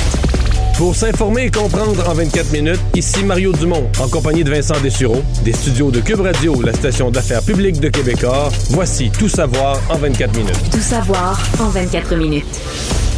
Journée avec même un peu de positif aujourd'hui sur la pandémie. Je vous donnerai les détails euh, tantôt, mais commençons par euh, la politique et euh, le gouvernement du Québec. Hein? Tu Du voulais-tu, positif, mais des questionnements. Oui, il y a des questionnements. Des gros questionnements. là. Il y a un peu de positif sur les cas Oui, oui, aussi. oui, oui. Euh, Je vais vous en euh, donner les détails dans pas très long. Mais parlons du dossier des éducatrices. On, euh, on le savait que euh, Sonia Lebel allait revenir avec des offres bonifiées pour les éducatrices dans ses négociations. Elle qui est bon, responsable du Conseil du Trésor. Euh, mais elle est arrivée aujourd'hui, euh, Sonia Lebel, avec ses détails. Donc, on prévoit une hausse de rémunération de 20,22% En fait, là, ça va dépendre. On parle de 19 dollars l'heure. C'est le salaire actuel au premier échelon. Serait euh, porté à 20 dollars, 21 dollars 38 euh, l'heure et même 22 et 63 si elles acceptent de travailler le fameux 40 heures semaine. Et ça, c'est pour le début. L'échelon maximal, ensuite, ça monte. Là. Actuellement, c'est 25 dollars 18. Ça passerait à 29 dollars 22. Et si on est à plus de 40 heures, 30 dollars 47. C'est l'offre donc du gouvernement. Euh, et on bonifie également, là, on sait que lorsqu'on avait annoncé ce 17% d'hausse, il y avait eu de la critique chez les éducatrices. On disait entre autres qu'on oubliait les gens autour dans le monde de l'alimentation, entre autres. Mais là, on va les augmenter aussi. Bonification salariale plus modeste, là, qui pourrait atteindre 3,3 mais on avait déjà 6 Mais c'est ça, il faut toujours faire plus 6. Là, hein? plus Ça, 6. c'est 29 Donc, on est à 9,3% On donne également des primes horaires euh, de 4% pour toute heure de travail effectuée en dehors des plages horaires régulières. Alors, euh, on, on veut comme ça euh, augmenter les salaires. Aujourd'hui, Sonia Lebel, qui présentait tout ça, s'est fait questionner à savoir est-ce qu'on assiste à une négociation sur la place publique, ce qui était dénoncé entre autres par les syndicats. On peut écouter euh, Sonia Lebel là-dessus. Présentement, je ne négocie pas dans la place publique. là. Je ne vais pas argumenter si tu assez, si tu pas assez, il faut en mettre plus. Mais ce que je fais, c'est que j'annonce ça. Et ce qu'on a peut-être peu fait euh, au gouvernement, vous avez fort raison, mais je pense que c'est important. On n'a pas honte de nos offres. Elles sont publiques. À toute fin pratique, ces offres-là sont publiques en temps général. là. Mais être public et être connu, c'est deux choses. Donc, je suis pas en train de, de, de, de contrevenir à un secret qui ne se fait pas d'habitude. Toutes les offres gouvernementales, les dépôts gouvernementaux sont, par définition, publiques, mais sont peut-être pas connues. Je pense que compte tenu de la situation actuelle, c'est important qu'elles soient au moins connues. Je pense qu'effectivement, le gouvernement veut que le gouvernement veut que le public sache qu'il est généreux. Moi, je vais te dire, euh, il y a quand même quelque chose. euh, Bon, je comprends l'offre, puis écoute, il faut, à un moment donné, faut être cohérent. Hier, à pareille heure, là, à la même heure où Mme Lebel faisait son annonce aujourd'hui, hier, M. Legault annonçait une volonté de créer 37 000 nouvelles places en garderie. Avec le personnel que ça va prendre pour s'en occuper. Puis il disait, faut le faire, et je reprends ces mots au plus sacrant. Puis les journalistes ils demandaient comment vous allez faire pour recruter autant de monde, d'avoir en quatre ans autant d'éducatrices alors qu'il en manque déjà présentement. Puis ils disaient, on va. en- Ben, c'est sûr qu'il faut que tu prennes les moyens pour, pour garder celles que tu as d'abord, arrêter la fuite, euh, en recruter de nouvelles, en convaincre de s'inscrire dans le métier, etc. Donc, il faut que tu mettes de l'argent sur la table. C'est juste que quand tu prends la somme de ce qu'on donne aux infirmières, les nouvelles conventions, euh, les services de garde, on l'a fait dans d'autres domaines, les préposés aux bénéficiaires, tu dis, OK, le gouvernement avait été élu quand même avec l'idée de réduire la masse salariale globale de l'État, devait réduire le nombre de fonctionnaires, garder sous contrôle les dépenses. Bon, on dit toujours un gouvernement s'adapte, un gouvernement est élu, après ça, il gouverne en fonction des circonstances. Il y a la pénurie de main-d'œuvre, il y a d'autres circonstances. Mais disons, on est loin des, consé- des- des conditions où il a été élu. là. On est dans des conditions où il y a plus de fonctionnaires qu'avant, il n'y en a pas moins. Et ceux qu'on a, les employés de l'État, on est dans une phase là, de leur octroyer des augmentations. Je dis pas que ça a jamais existé dans l'histoire, mais moi, depuis les années 80-90, j'ai pas souvenir de ça. Là, des Des augmentations. 20 là. Non, puis dans, dans plusieurs secteurs, puis des, des pourcents, puis après ça, plus tard dans l'année, tu redonnes comme les infirmières un autre bonus par-dessus, puis tout ça. On n'a à peu près jamais vu ça.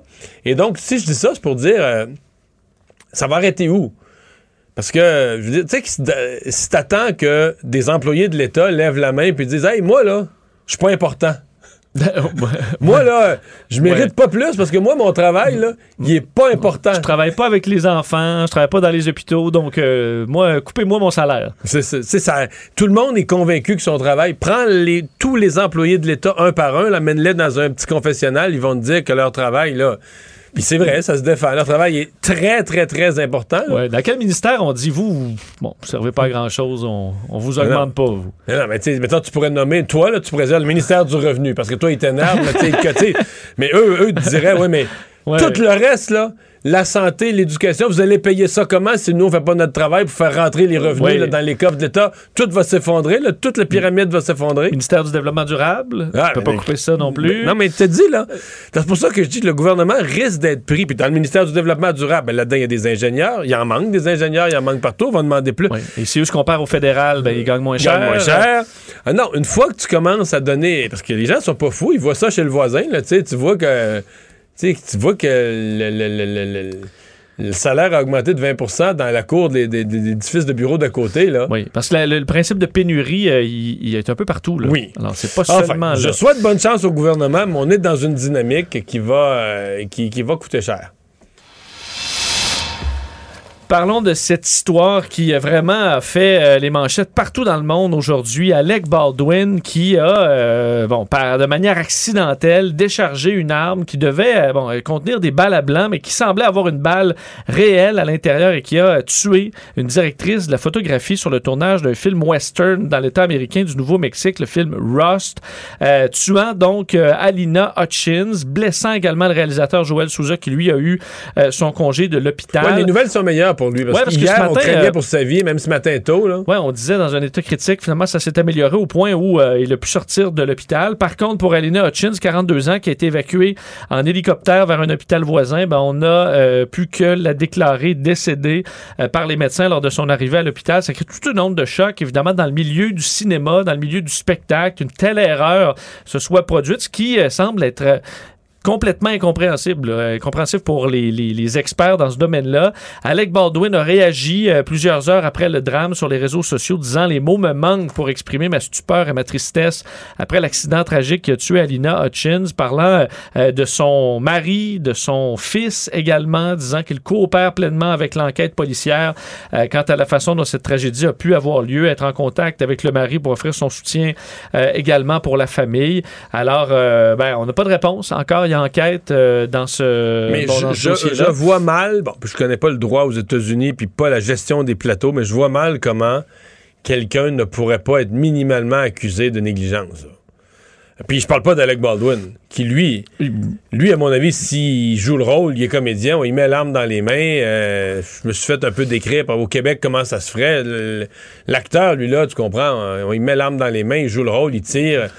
Mais c'est une spécialité, c'est un métier d'être armurier de plateau, donc de gérer les armes, les transporter, arriver avec les balles à blanc, mettre la balle, tu de toutes les étapes, c'est un métier en soi. Et c'est juste ça ton travail. Je vois pas comment, comment tu peux expliquer que là, t'avais pas bonne balle ou pas la bonne affaire ou qu'il y a un coup qui est parti. Euh, que t'as pas, t'as pas eu de négligence, que t'as pas tourné coin rond. pas- Tu sais, c'est ça. Toi, là, t'es pas acteur, t'es, tout ce que tu fais sur le plateau. Ouais, il y a le one job, là, c'est de pas tuer personne avec des armes à feu. Ouais. S'il n'y a pas de balles, euh, généralement, il arrivera rien. Euh, Donc, euh, comment ça a pu se glisser? Vous dire, bon, au Nouveau-Mexique, C'est parce que c'est le principe que si tu dis à quelqu'un, t'as une job ici, tu gardes une porte, là, puis il y a quelqu'un qui passe dans la porte, tu l'as pas vu. Comment tu t'expliques ça, là? Tu sais, t'avais une job, toi, c'est de surveiller. On t'a mis une Ouais, chaise à côté de la porte, t'avais une job, c'est de surveiller cette porte-là. Que si quelqu'un est passé, c'est parce que soit que t'es allé, euh, allé faire d'autres choses ou tu dormais, là. Mais là, c'est un peu ça. T'as une job. Les armes à feu, t'assurer que tout soit sécuritaire. Puis là, il part un coup. Il part un coup. euh, Parce qu'on se c'est souvient, pas pensable. c'est pas un événement qui est, qui est- qui est survenu beaucoup dans l'histoire du cinéma. Euh, plus récent, euh, bon, qu'on a en tête, c'est euh, le décès de Brandon Lee, le fils de Bruce Lee, en Ferait 1993. presque 30 ans, ouais, ça. Euh, ça fait quand même longtemps. Lui qui avait 27 ans et euh, c'était une balle, enfin, on dit, ouais, un fragment là, qui était resté bloqué dans le canon et qui s'est délogé au moment où la balle à blanc a éclaté. Euh, donc, c'est Écoute, c'est un incident très grave, mais là, est-ce que carrément on a mis une vraie balle dans l'arme à feu qui est probablement un revolver parce qu'on est dans, dans Ouais, un western, western? ça. Euh, mais vraiment, c'est très, très particulier. Alors, tout le monde semblait ébranlé. Beaucoup d'acteurs également qui ont, euh, qui ont publié des messages. Euh, je vois Denis Villeneuve aussi qui réagissait Je ça. sais pas qu'est-ce qui arrive au film dans un scénario comme celui-là. Est-ce que tu peux penser en même temps t'as- des investisseurs, t'as des montants d'argent engagés. Tu sais, un film, c'est un Ça gros processus. Fait que mettons que t'es rendu aux deux tiers du tournage, le film, t'es engagé, l'argent est engagé, il est promis à quelqu'un. Ben, c'est déjà arrivé par le passé où il y a un décès sur le plateau, puis on, On poursuit continue, ouais. euh, avec Mais ce là, qu'on c'est pas un a. décès. Oui, mais c'est pas un décès ordinaire. là. Non. C'est pas. euh, c'est euh, un décès assez exceptionnel. Mais on n'a pas donné de détails sur, euh, sur la suite du tournage pour l'instant. Tout savoir en 24 minutes. François Legault avait beaucoup à dire aujourd'hui, le premier ministre, alors qu'il visitait euh, le chantier de la future résidence euh, de la enfin, nouvelle maison des aînés. Là, on sait Dans ce son nouveau comté, concept il dans était, son il était député aujourd'hui en plus d'être premier ministre. Ouais, à l'Assomption aujourd'hui. Alors, il est allé visiter le chantier de l'entreprise Pomerlo, euh, un endroit donc où on est en train de bâtir cette maison des aînés, euh, une valeur de 41 millions de dollars. On sait que euh, l'objectif, c'est d'offrir un milieu de vie plus intéressant pour les personnes âgées, 30% plus grande euh, ces chambres avec euh, bon accès à plus de services. On avait augmenté le, le nombre de ces projets de 30 à 46.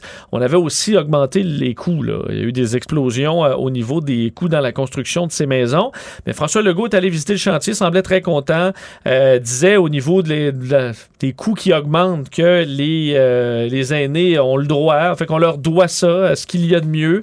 Alors, bon, c'est un projet où on va de l'avant. Il y a eu quand même dans le point de presse d'autres questions intéressantes. Il est euh, revenu sur le dossier euh, de la communauté Atikamek de Manawan. Oui, parce que juste avant, il avait passé, euh, je pense, une heure avec la PDG là, du 6 de la Nodière à Joliette. Absolument. Et selon François Legault, ça va mieux. Il disait, même utilisé le terme, là, que la confiance est en train de se rebâtir en ce moment avec la communauté, rappelant les différentes mesures qui ont été prises au, si- au 6 de la Nodière. On se souvient qu'il y a eu bon, plein de choses, là, euh, des agents de liaison, alors on, bon, une, formation et compagnie. Adjointe à la PDG euh, chargée des relations avec euh, les Atikamekw. Exact. Donc, on, est, on dit là, que ça va mieux. Par contre, euh, on- on- bon, certains représentants de la bande de Manawan disaient Ouais, on a encore, quand les gens vont à cet hôpital-là euh, de notre communauté, la confiance est encore minime. Alors, c'est peut-être en train de se rebâtir, mais c'est loin d'être complété.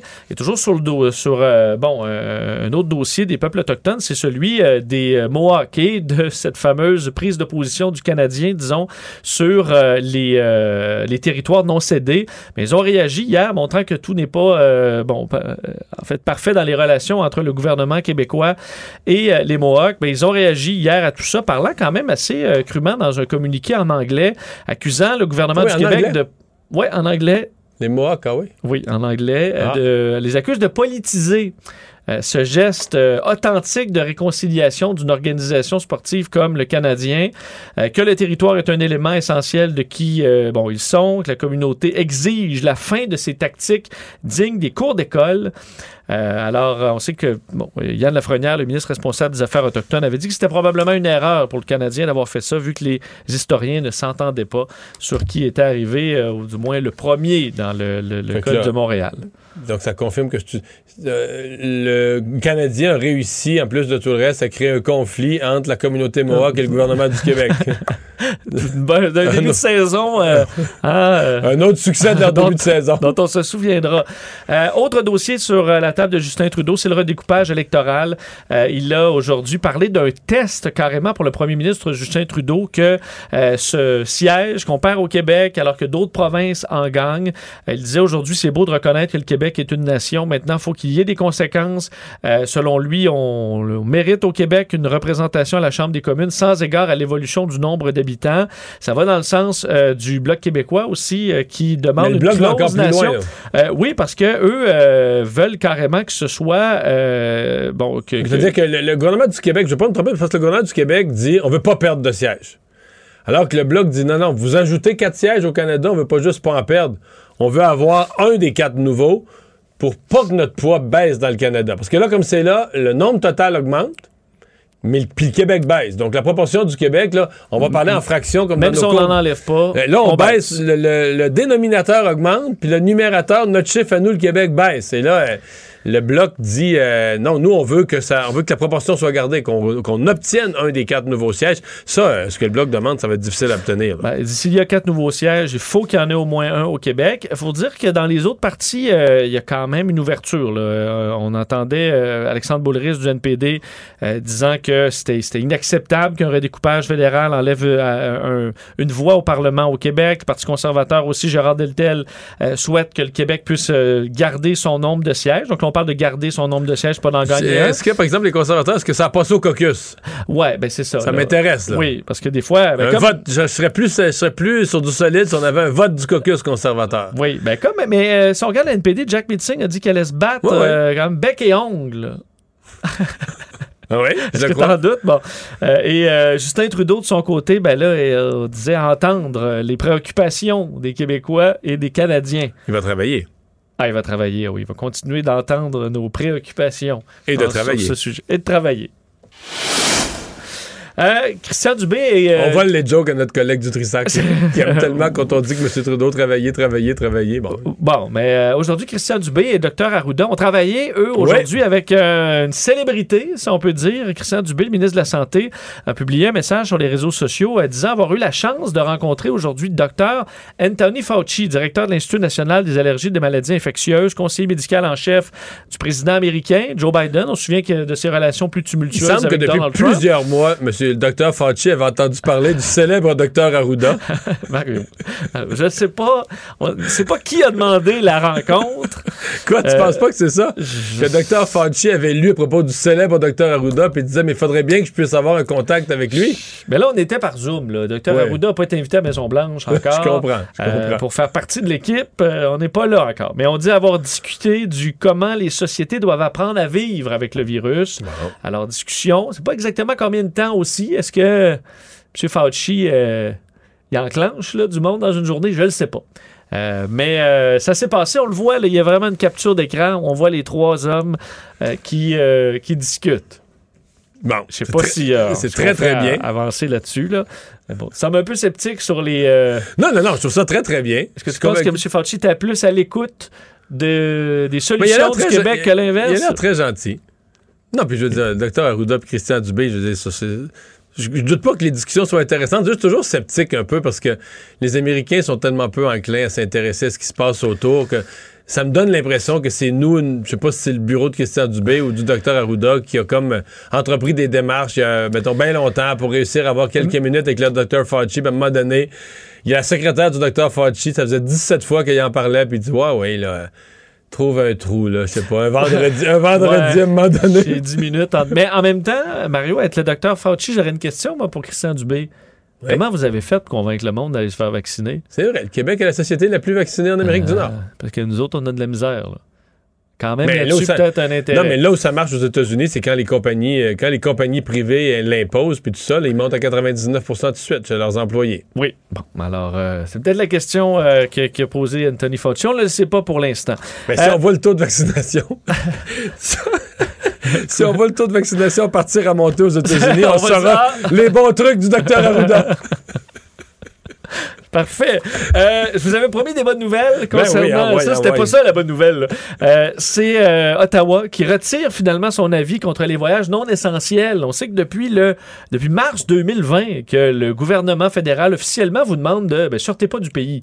C'est des conseils. Il y a des gens qui voyageaient des derniers mois, puis c'est pas une interdiction, mais c'est un con- généralement on suit les conseils de notre pays là-dessus qui vont dire allez pas dans ce pays-là par il exemple. y a des gens qui y vont quand même, mais en Ouais. prenant mille et une précautions, précautions. Qui connaissent vraiment le pays, mais ils vont à l'encontre du conseil du gouvernement canadien. Mais là, c'était global. On sort pas du Canada et ça, ça vient de changer. Donc, on retire euh, cet avis-là. Il y a quelques exceptions. Si vous n'êtes pas vacciné, on n'est pas très surpris. On dit si vous n'êtes pas vacciné, vous courez encore un risque non seulement d'être infecté, de propager euh, le virus lors des voyages Puis il y a des pays internationaux. il y a des pays ou des établissements ou des régions de pays qui pourraient vous refuser. Qu'on va vous refuser absolument. Euh, Il y a aussi les bateaux de croisière. On sait que Ouais, ça, il ça, faudra euh, attendre encore longtemps. Ça, c'est pas, euh, c'est- vraiment euh, dé- déconseillé encore les bateaux de croisière selon le gouvernement fédéral. Aujourd'hui, le docteur Tam, euh, l'administra- l'administratrice en chef de l'agence de santé publique, disait c'est pas euh, pas un feu vert à tout là, en disant que la pandémie est finie.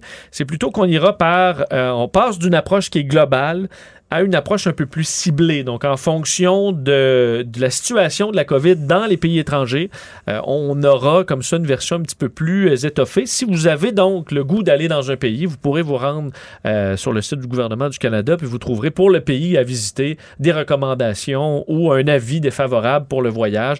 Alors, ça ira comme ça au cas par cas, mais ça montre qu'on se dirige peut-être un peu plus vers notre prochain Mais voyage. ça. Vincent, là, pour bien des gens, le voyage, c'est tout de suite après Noël ou au début janvier. Mais avant ça, il y a autre chose de plus important. Le party de Noël, Mario. Qu'est-ce qui se passe avec le party de Noël de bureau? Là? Oui, oui, parce que bon, le party de famille, c'est une autre affaire, c'est plus tard, ça. Mais là, euh, écoute, on arrive à novembre. Euh, Faut se réserver une salle? Ben, faut se réserver une salle, faut planifier le restaurant, faut euh, payer nos, euh, le club social, faut, faut que ça y aille. Et là, plusieurs euh, restaurateurs ont hâte d'avoir des réponses. Parce que présentement, on peut réunir plus de, des gens, mais pas plus que 10 sur une même table, provenant de trois adresses, donc des bulles familiales. Mais dans un bureau, euh, une table de, ça va être des tables de trois. Là, parce que c'est bien rare qu'il y ait des gens qui viennent de la, même, euh, de la même adresse dans un bureau. Alors là, les restaurateurs disent qu'on pour- pourrait peut-être avoir euh, une nouvelle façon de faire pour la saison des parties de bureau qui permettront quand même d'amener de l'argent dans Mais cette qui, qui tient au industrie-là. party de bureau? Est-ce que ce sont les employeurs qui tiennent à, à récompenser leurs employés ou ce sont les restaurateurs qui veulent avoir de la clientèle, qui veulent avoir cette manne? Ben, moi, ou est-ce que ce sont que- les employés eux-mêmes qui veulent leur party de bureau? Moi, je pense que c'est les deux. Moi, je sais, Mario, que toi, t'es prêt à attendre une autre année là, avant d'un parti de bureau. Moi, je suis- on n'est pas à la même place là-dessus. Je voyais. Là- L'année passée, il y a des employeurs, par exemple, qui ont compensé le party de bureau en donnant un manteau. Ouais. Ah, Moi, Tu vois, manteau- moi, j'ai- moi, du linge gratuit, j'adore ça. Moi, j'ai pas Au moins, autant un party, party, un party, le lendemain, tu te ramasses. Tout ce que tu as, c'est un mal de tête. Là. Là, sinon, un vêtement, tu l'as pour une couple d'années. Mais j'ai pas eu, moi, ni le parti ni le manteau. Je sais T'as pas rien eu, t'as- toi? j'ai rien eu. T'es l'oublié, toi. T'es oublié Hey, là-dedans. on a-tu ça, la chanson Les enfants oubliés? euh? Oui, mais Mario, euh, je lisais là, juste une entreprise dans euh, des articles de TVA Nouvelles aujourd'hui qui disait bon, on pourrait encore faire un party virtuel. L'an passé, on avait joué à la fureur puis fait des devinettes. Et là, j'ai, écoute, j'ai eu un frisson intérieur juste d'y penser encore de faire un party de Noël sur Zoom en jouant à la fureur. Donc, c'est ça, là. Ouais. Hein? Mais je comprends que pour- faut, dans tous les cas, il faut qu'une décision soit prise. là. Réserver des salles, puis tout ça. Les. C'est là que ça se passe. Qu'est-ce que certains vont décider de le faire sans respecter les règles, peut-être, mais dans des grandes. Des, Parce des- que des les restaurants, euh, les restaurants, salles de réception, etc., on s'entend qu'ils n'ont pas eu de mariage ou sinon des tout petits mariages. Ils n'ont presque rien eu là, au cours, des, euh, au cours de la- des deux dernières années. Donc, se reprendre un petit peu avec des parties de Noël, d'après moi, ils seraient bien, bien, bien contents. L'autre euh, bonne nouvelle. Bon. Ça peut, Vincent. Ah, ah. Ah. Je vais pas être oublié cette année, Mario. Non, mais là, on parle de ça. On mérite. On En plus- pense à ton Noël. En, en plus, nos patrons vont avoir encaissé les. euh, je veux dire, ils vont avoir triple budget là, Ah. pour des années de parties annulées, tu penses? Ça va être fou, ça va être le Great Gatsby, euh, euh, les parties cette année, du moins, je le souhaite. Euh, L'autre bonne nouvelle, c'est Oui. le nombre de cas au Québec euh, qui est reparti. La semaine dernière, on était à 676, on est à 428 euh, aujourd'hui. Moins 14 personnes hospitalisées, moins 4 personnes aux soins intensifs, 8 décès par contre. On est repassé Aux sous... soins intensifs, là, on était à 68 ce matin, parce qu'il y avait le chiffre de 100, là, tu sais, on était juste sur le bord, 99, tu sais, on se tenait autour de 100, et là, ça baisse comme pour vrai. Là. Oui, tout à fait. À moins 4, donc on a recommencé une baisse. On est en bas de l'Ontario aussi, qui, euh, bon, on, on sait que l'Ontario était repassé sous le Québec en termes de nombre de cas quotidiens. Mais là, on est à nouveau, à nouveau plus bas. Eux qui en ont eu 492 euh, aujourd'hui. Là où ça va moins bien, par contre, c'est dans le reste du monde. Aujourd'hui, euh, le, bon, on- si on calcule là, dans le monde, il y a une hausse de cas, entre autres en raison de la Russie, l'Europe également, où les cas remontent. Alors, c'est là où ça pose problème en en ce Russie, moment. là, c'est un flop, la campagne de vaccination. D'abord, le vaccin, il semble pas avoir les taux d'efficacité. C'est pas clair, mais les taux d'efficacité aussi bons que les autres grands vaccins approuvés, là, le Sputnik. Sputnik. Et, mais le Sputnik, ce que j'avais pas réalisé, j'avoue que ça m'avait échappé. Je pense qu'ils sont. C'est à peu près un tiers là, la population les Russes vaccinée. qui ont, qui ont été vaccinés. Oui, les gens sont pas laissés vacciner pendant tout. Là. Ben, ils ont eu euh, pratiquement 1000 morts par jour. Euh, les- la Russie, les États-Unis sont encore à 1700 morts par jour. euh, on donc l'oublie, hein, on dit. parce qu'ils ont eu 2-3 000. On dit, là, ça s'est calmé, ça s'est calmé en Floride, puis tout ça, mais. C'est encore, encore très élevé. Alors que euh, aujourd'hui à Montréal, on annonçait à la santé publique être prêt pour la vaccination des 5 à 11 ans, que ça se fera là, enfin, dès la mi-novembre si, si on a le go, euh, et qu'on sera prêt à déployer tout ça dans les écoles, dans les centres de vaccination, alors que Pfizer aujourd'hui dévoilait euh, ces chiffres comme quoi le vaccin chez les 5 à 11 ans est efficace à 90,7% On comprend que c'est des petits chiffres parce qu'on est à 2250 enfants étudiés, mais euh, là-dessus, il y a trois enfants vaccinés qui ont eu la COVID, euh, 16 ayant reçu le placebo. Alors, c'est des petits chiffres, mais ça donne 90,7% Dosage adapté également pour les enfants, c'est ce qu'on a donc comme chiffre. Alors, attendez-vous dans les prochaines semaines avoir des annonces en ce sens. Résumer l'actualité en 24 minutes, c'est 20 mission accomplie, Vincent. Isabelle est en train de vider sa maison qu'elle a vendue grâce à l'accompagnement de l'équipe de Duproprio. Elle quitte avec la fierté d'avoir vendu son espace elle-même. Duproprio, on se dédie à l'espace le plus important de votre vie. Un message d'Espace Proprio, une initiative de Desjardins. Les vrais enjeux, les vraies questions. Les affaires publiques n'ont plus de secret pour lui. Mario Dumont.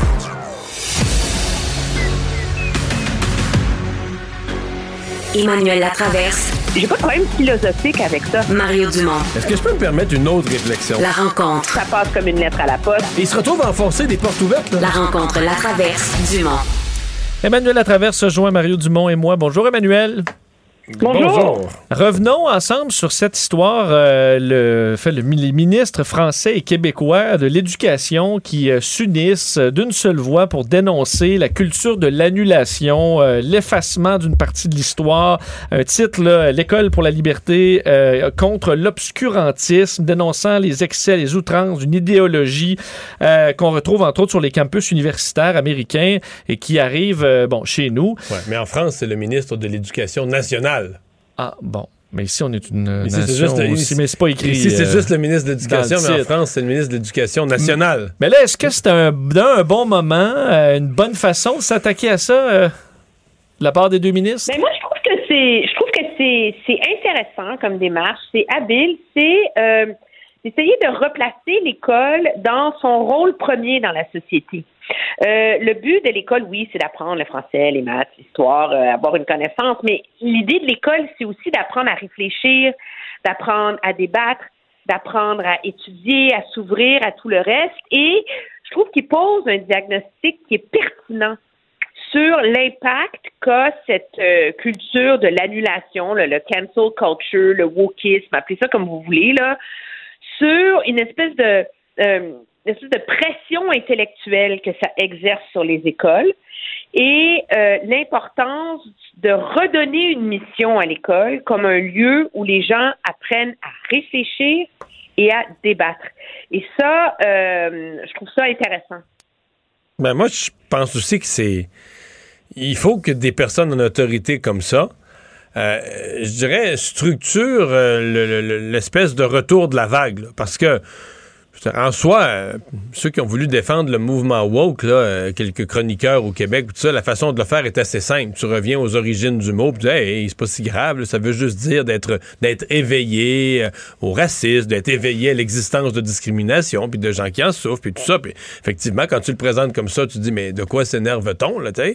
Mais c'est ce que c'est devenu. C'est devenu une charge pour effacer l'histoire, brûler des livres, et bon, faire disparaître des conférenciers, faire interdire des conférenciers euh, des sujets dans les universités, faire taire des profs, etc., quand ils disent pas l'affaire qu'on veut entendre. Et donc, euh, il faut... euh, il faut qu'il y ait comme une contre-vague, il faut qu'il y ait une réplique à ça pour ramener ce, ramener l'équilibre, ramener le balancier au centre. Et puis il faut que des personnes en autorité le, le fassent. On se comprend, je, je regardais ça, puis je faisais des farces tout à l'heure avec le, le grand Duloc en le, le- le ministre de l'Éducation nationale de la France. J'ai l'impression que le, le fait pour le ministre Roberge d'avoir co-signé avec le ministre français une lettre a eu plus d'impact au Québec qu'en France, le fait que le, le ministre québécois de l'Éducation ait co-signé la lettre. J'ai l'impression que l'impact est plus grand ici. Oh, Ben oui, mais c'est sûr que pour M.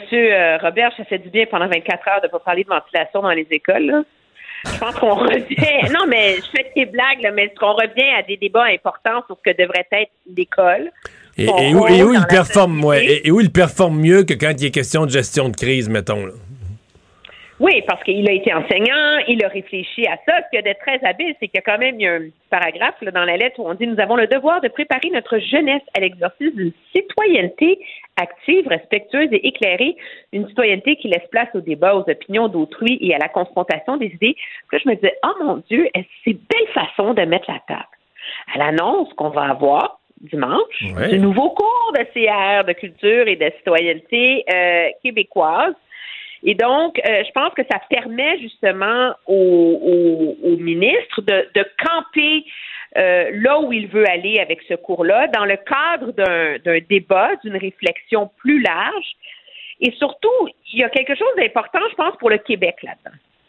C'est que sur la scène internationale, euh, le Québec n'a pas été très présent depuis le début du mandat de M. Legault. C'est pas sa priorité, c'est pas son dada. Il va pas se promener là, dans des sommets puis des bidules comme ça. Euh, M. Couillard, lui, était embarqué dans l'environnement, etc. Monsieur euh, Legault, on l'a moins vu dans ces grands forums-là, et de passer par l'éducation pour renouer l'alliance traditionnelle France-Québec. Euh, c'est très habile et de le faire autour de l'axe de la liberté d'expression et de l'importance euh, d'une vraie liberté de parole euh, contre la censure et le dogme de la rectitude pol- politique. C'est une façon aussi de donner un sens plus large à ce nouveau nationalisme québécois de la CAQ qui s'inscrit en faux par rapport aux tendances dominantes dans le reste du pays et du Canada anglais. Ouais. Euh, je reviens au cours, tu dis que ça, ça met bien la table pour l'annonce de dimanche sur le cours d'éthique et culture religieuse. Je crois comprendre de ce que j'ai su entre les branches que quand parce que les commentaires initiaux de, plusieurs observateurs quand François Legault en a fait l'annonce dans son discours d'ouverture, on disait bon qu'est-ce que ça va devenir? Un cours fourre-tout, comme si M. Legault était était fermement décidé à enlever le cours d'éthique et culture religieuse, mais qui était pas si prêt là, à ce que ce qu'on allait mettre dans le futur cours de citoyenneté et culture québécoise. Or, euh, je pense qu'on est plus avancé que ce qu'on voyait au départ. Je pense que dimanche, on va nous présenter euh, une version pas mal avancée du futur cours, euh, de ce qu'il va y avoir aux différents niveaux, le primaire et secondaire. Donc, nous démontrant que l'annonce a été faite comme générale dans le discours, euh, dans le discours inaugural, dans le discours d'ouverture, mais que dans les faits, euh, Les fils étaient on- attachés. Ouais, ouais, ouais. Puis que on- le, le futur cours, c'est pas un fourre-tout où on se demande ce qu'on va mettre là-dedans. Là. Mais pour nous, on l'a vu en février, là. Je veux dire, il y avait sexualité, citoyenneté, écologie, juridique, éthique, citoyenneté numérique, développement de soi, relations interpersonnelles, culture des sociétés. Je sais pas comment tu peux mettre tout ça Oui, dans mais- un mais- mais- cours, là. Là, de toute évidence, on a recentré ça Ouais. autour de quelque chose de, de plus précis. Et c'est ça qui va, qui va nous, euh, nous présenter. Et moi, je trouve que c'est sain qu'à partir d'un jeune âge, à la, à la mesure de ce que tu peux faire, tu débats pas en quatrième année comme tu débats en secondaire 5, mais que les gens apprennent à réfléchir, apprennent à débattre. C'est essentiel. C'est ce qui fait des citoyens engagés et capables de faire des choix éclairés. Et ça, euh, c'est aussi important dans une société que de bien parler, que de bien écrire, que de savoir calculer euh, et, tout le reste. Et malheureusement, c'est pas ce qu'il y a de plus valorisé. Et ça devrait l'être. Euh, parlons euh, de bon, autre annonce importante aujourd'hui concernant euh, les euh, CPE, les éducatrices qui ont vu une offre bonifiée. C'était annoncé, Sonia Lebel, on le savait, après le 17 là, bon, qui, euh, qui est arrivé comme ça en, surprise pour certains. On a ajouté euh, du- un pourcentage aujourd'hui, donc des offres, là, plus de 20% euh, qui augmentent. En fait, au dernier échelon, là, on est à 29 et 22, euh, 40 heures semaine et plus, 30 et 47. Sonia Lebel qui dit, ben, on voulait démontrer le sérieux du gouvernement, alors on l'a fait même euh, de façon publique. Euh, Est-ce que les syndicats vont, euh, vont, calmer leur jeu, vont être euh, heureux de ça aujourd'hui? Ben, ben, en fait, euh, la première question, c'est est-ce qu'ils vont annuler les journées de grève? Ça, c'est le premier test qu'on va avoir. Est-ce qu'ils vont laisser. Là, il n'y a pas de date de fixer, mais tous les syndicats, à ma connaissance, ont encore des journées de grève votées non utilisées. Donc, est-ce qu'ils vont mettre ça en suspens, qu'ils les utilisent pas? Ça va être une première réponse. Mais moi, je trouve que le gouvernement est en relative position de faiblesse parce qu'avec l'annonce qu'ils ont fait hier, c'est comme s'ils disent aux syndicats écoutez, là, on a besoin d'éducatrices, on a besoin, on a besoin, on a besoin, on a besoin de vous autres. Euh, tu sais, du côté syndical, tu dis ouais, le gouvernement. On le voit venir. Là, le gouvernement, on le, voit, on le voit venir de loin. Et même si l'offre apparaît aujourd'hui des augmentations appréciables, je serais pas étonné que les organisations syndicales se disent regarde, c'est vraiment notre occasion de passer à la caisse. Le gouvernement est à genoux. Il a besoin de plus de place en garderie. Il a promis, il est en année électorale, il a promis plus de place en garderie et qu'on fasse chanter le gouvernement au maximum. là. Oui, puis surtout, là, les, les syndicats vont le faire sur l'histoire de cette semaine de quatre jours. Là. Euh, c'est c'est clair parce que les augmentations généreuses, le 20% c'est si tu travailles l'équivalent de travailler vraiment à temps plein et non pas seulement à trois jours semaine. Puis moi, je m'excuse pour monsieur, j'entendais M. Legault aujourd'hui dire ben, il me semble que ça a du bon sens qu'un enfant qui va à la garderie, il devrait avoir la même éducatrice à tous les jours. C'est pas comme ça que tu vas convaincre les syndicats de vraiment euh, euh, enjoindre ces éducatrices-là à soudainement travailler cinq, cinq jours par semaine. Euh, moi, ce que je vois avec tout ce chantier, c'est vraiment un chantier des garderies, puis c'est une question qui a été posée au point de presse de M. Legault et de M. Lacombe. C'est comme s'ils se sont ramassés à se mettre le doigt dans un tordeur. C'était pas sur la radar électorale. C'était pas une de leurs priorités. Ils sont arrivés au pouvoir. C'est le bordel total dans ce dossier-là. Les familles rues dans les brancards. Puis là, ils se sont dit, OK, nous autres, on va le régler. Mais c'est comme, ça devient tellement énorme comme chantier. Et coûteux, financièrement. et coûteux, financièrement, que là, tu dis, tu sais, et, les- et je suis d'accord avec toi, les syndicats saisissent la bonne affaire. Moi, je suis.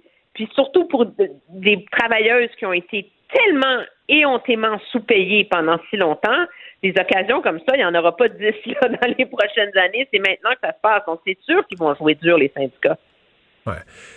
Mais euh, les services de garde, c'était pas sur le radar du gouvernement, mais il s'est passé une autre chose. C'est que pendant la pandémie, euh, pour toutes sortes de raisons, probablement, euh, bon, il y a eu les programmes gouvernementaux, il y a eu le fait que tout était devenu plus compliqué, mais il semble qu'il y a un nombre très, très, très élevé de, personnes qui offraient des services de garde en milieu familial, euh, qui, ont, euh, qui ont fermé les portes.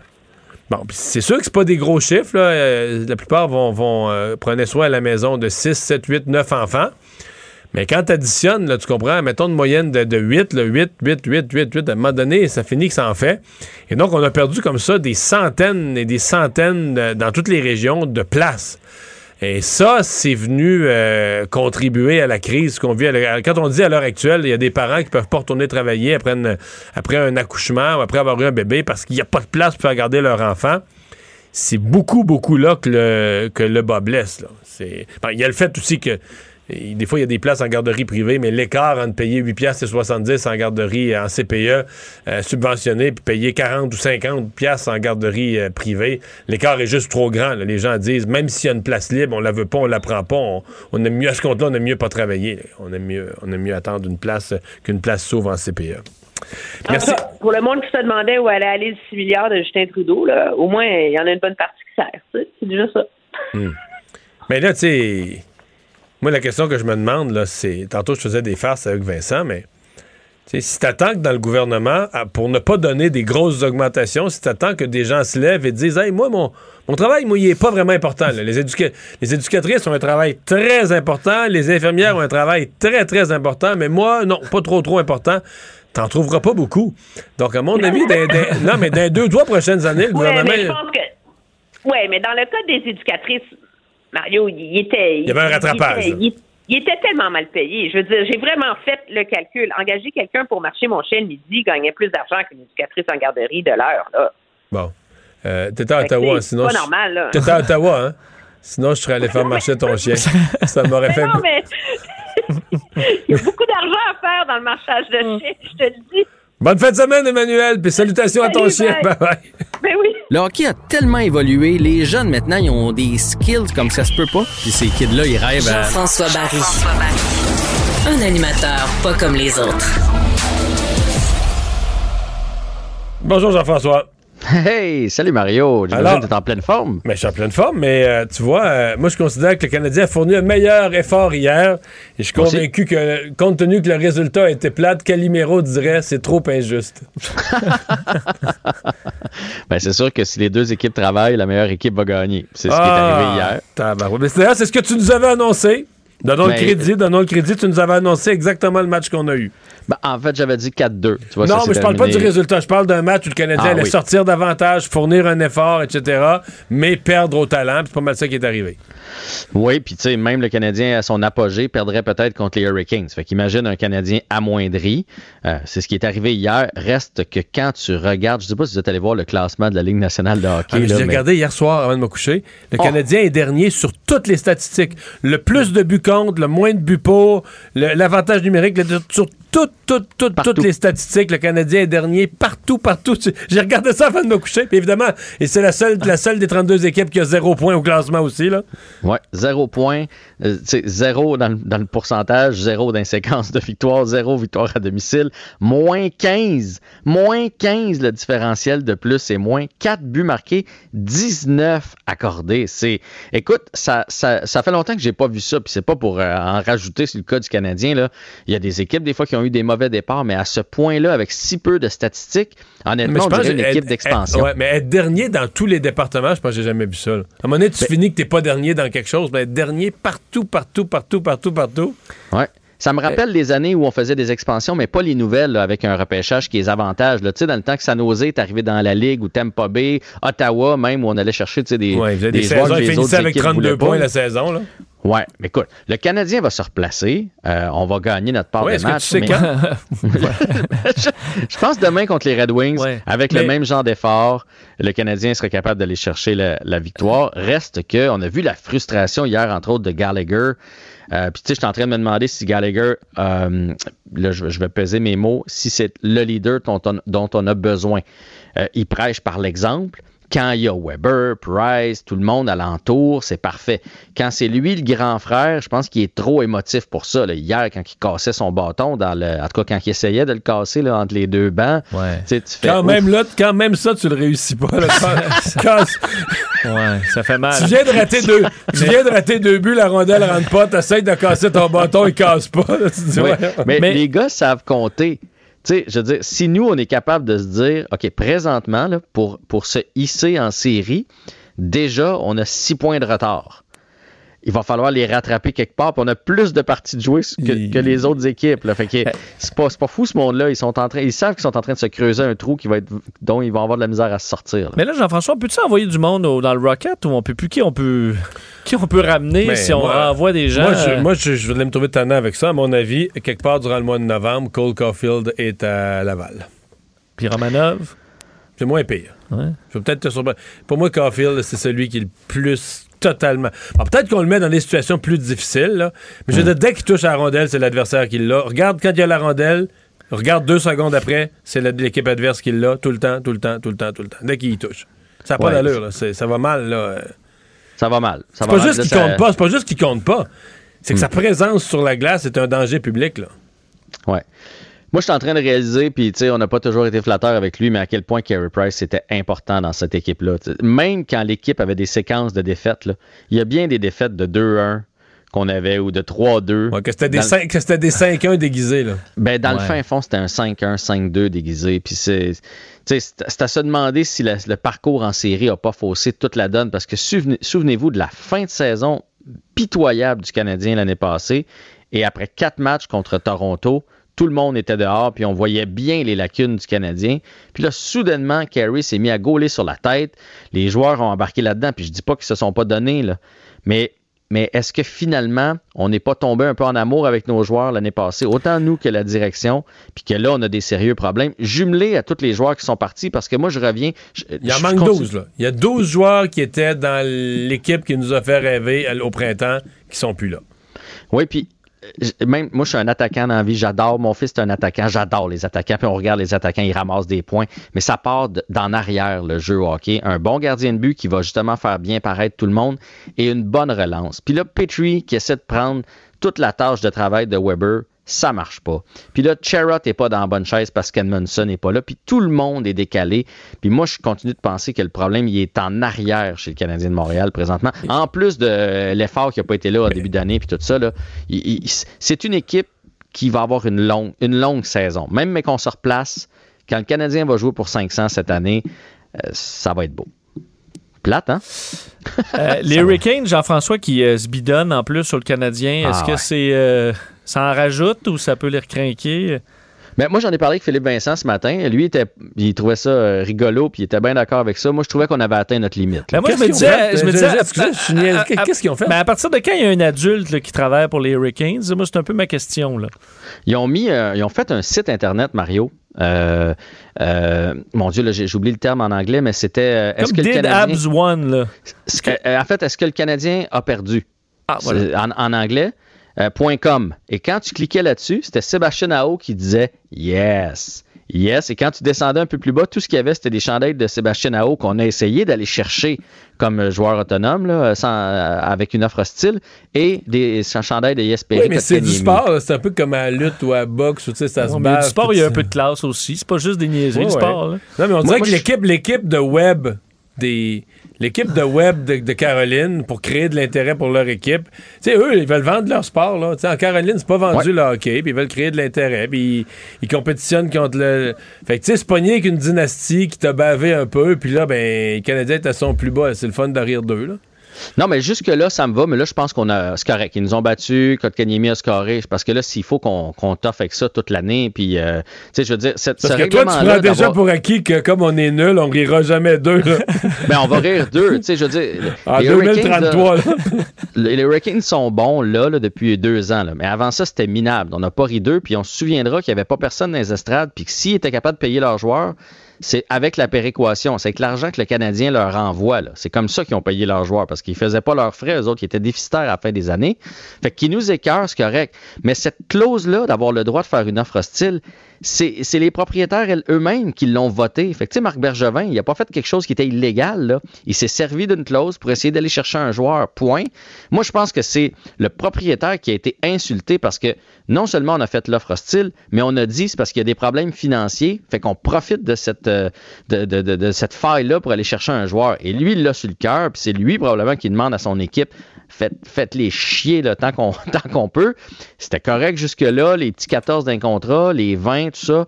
Là, à un moment donné, savoir. Euh, ben, savoir perdre, c'est une chose, puis savoir gagner aussi, c'est important là, dans la vie. Là. Mais ça, c'est moi. Là. Je sais pas ce que vous autres en pensez. mais moi, je- dans, le cas du Canadien, dans le cas du Canadien, on espère que les gagnants seront, seront chics dans leur façon de gagner. Parce que ça va, ça va nous Oui. arriver souvent. Non, mais c'est parce qu'il faudrait pas que toutes les, les 32 équipes de la Ligue nationale se mettent à faire ça. Tu sais, quand on a éliminé Toronto l'année passée, ça aurait été le bout, en plus des nargués sur le web par toute l'équipe marketing, de mettre les joueurs là-dedans, parce qu'il y a quand même un joueur qui dit yes. Tu sais, à un moment donné, t'es éliminé, t'es éliminé, on t'a battu, on t'a battu. C'est c'est beau. Ouais, on n'est pas au semi-pro, là, aussi, à m'amener. On- On n'est on n'est pas semi-pro, c'est en plein ça. Là. Bon. Euh, Crosby de retour à l'entraînement? Ouais, je vous fais un résumé des nouvelles parce qu'il y a quand même pas mal d'affaires. Crosby de retour, on sait, s'est fait opérer au poignet, donc de retour à l'entraînement, devrait jouer dans les prochaines semaines. Les Pingouins qui vont quand même pas si mal, malgré l'absence de Sidney Crosby, à deux victoires et deux défaites en prolongation, sont quatrièmes dans leur division. Alex Barré-Boulet est de retour à Tampa Bay, il a été repêché. Euh, le CF Montréal joue ce soir contre les Argos de Toronto, match super important, et euh, le- le- les Alouettes, c'est ça, et le CF Montréal demain contre Toronto. On va surveiller ça. Pas mal de sport en fin de semaine. Et il te reste 8 secondes pour une prédiction contre Détroit. Canadien Ce- 6, 6 à 1. Là. Ce sera une victoire de 5-3. C'est bien retenu. tu peux aller gager ça maintenant. Mise au jeu avec l'Auto-Québec. Salut. Yes, sir. Bye. Mario Dumont et Vincent Dessureau. Deux générations, deux visions, deux fois plus d'informations. Cube Radio. Cube Radio. Cube Radio. En direct à LCN. C'est le moment d'aller retrouver Mario Dumont. Bonsoir, Mario. Bonsoir. Les ministres de l'Éducation du Québec, euh, de la France aussi, là, qui dénoncent dans une sortie assez musclée la culture de l'annulation. La chose à faire, selon toi, ou ça va venir davantage mettre de l'huile sur le feu? Non, j'ai aimé cette sortie. D'abord, je pense que c'est bien que du- des deux côtés de l'Atlantique, des ministres de l'Éducation euh, francophones euh, euh, unissent leur voix. Leur message, il est Mhm. cohérent. Ils ciblent dans la lettre, ils ciblent bien euh, l'effacement de l'histoire, les interdictions ou les empêchements de faire des conférences, les, les- les différents éléments. Bon, évidemment, le cas extrême qu'on a vécu en Ontario, là, mais le taux d'affaires de livres, là, des livres brûlés. Donc, euh, je pense que le public voit ça et le public est un peu... pris au dépourvu par un mouvement euh, qui est très, très fort, très puissant et très présent dans les universités. Puis là, on se dit, ben, est-ce qu'on comprend qu'il y a des, profs qui peuvent plus enseigner, des choses qui peuvent plus être dites, des types de des conférences de profs qui peuvent plus être données, les gens sont menacés, etc. Donc, euh, il, faut, il faut structurer la réplique. Et je pense que deux ministres de l'Éducation viennent un peu euh, amener les bases, rappeler dans quel genre de démocratie on vit, quel genre de principes on s'est donné comme société, l'importance qu'on donne à notre histoire, etc., qui doit être, qui doit être connu, qui doit être enseigné. Mais je, non, j'ai trouvé que c'était, que c'était d'aplomb. Bon, c'est sûr qu'on Mhm. se dit une Est-ce fois. que la frontière va être difficile à établir, selon toi? Ben, c'est pas- Il n'y aura jamais une, une telle chose qu'une frontière entre l'acceptable et l'inacceptable. C'est plus un retour du balancier. Mhm. Parce que quand on parle du mouvement woke, là, les gens qui veulent défendre le mouvement vont toujours dire, ben voyons, c'est un beau mouvement. là, C'est parti woke en anglais, ça veut dire être éveillé. Donc c'est parti de gens simplement qui voulaient être éveillés à l'existence du racisme, éveillés à l'exi- à l'existence de certaines discriminations qui font des victimes. C'est certain que présenté comme ça, on ne peut qu'être pour et applaudir. Et que le mouvement est devenu puissant. On a vu aux États-Unis le nombre de, des enseignants d'université congédiés, mais des enseignants d'université qui n'ont pas été congédiés, certains qui disent Je peux plus vivre.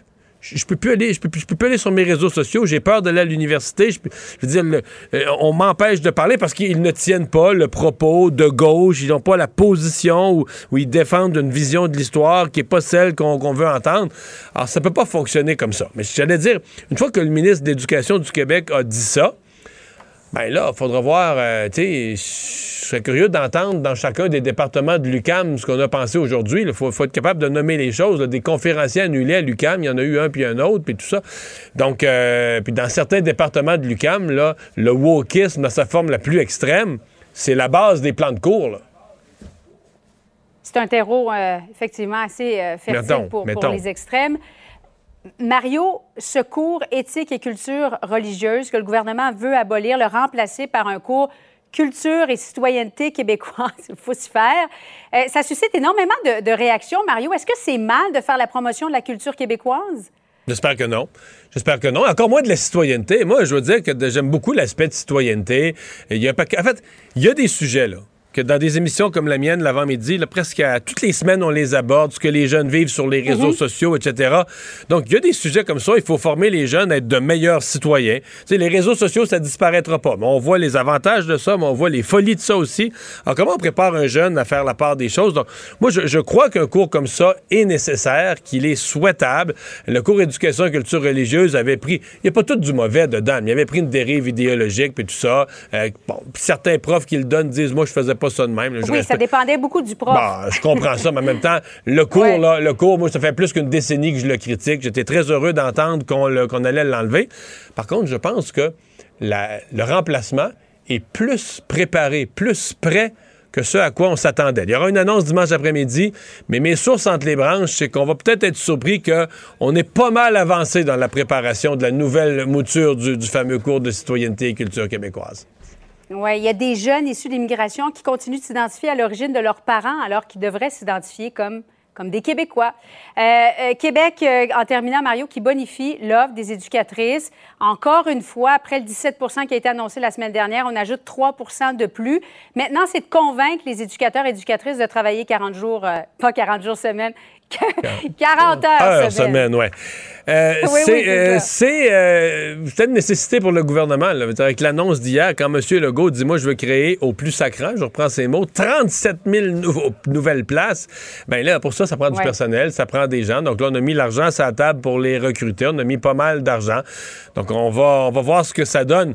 Ben, Là, le gouvernement donne des offres euh, intéressantes à infirmières, éducatrices et d'autres.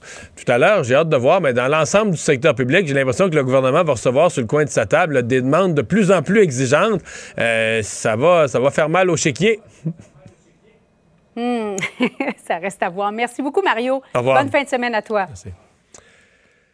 Ah, Vincent, euh, ben, euh, nouvelle dont on a parlé durant l'émission, euh, l'accident survenu sur un plateau de tournage avec euh, Alec, Alec Guinness. Et là, on en sait davantage sur la façon dont tout s'est passé dans les secondes suivant l'accident. Oui, c'est TMZ qui a obtenu l'appel 911 euh, qui a été logé par ce qu'on dit une script girl, donc quelqu'un qui s'occupe de surveiller le, le- le- le- le script, c'est ce qu'on peut comprendre, les textes, et qui loge donc un appel au 911 euh, où elle dit, je vais vous la faire, en- faire entendre un court extrait, là, deux personnes ont été tirées accidentellement par un pistolet accessoire, nous avons besoin d'aide immédiatement, je vous fais entendre un extrait de tout ça.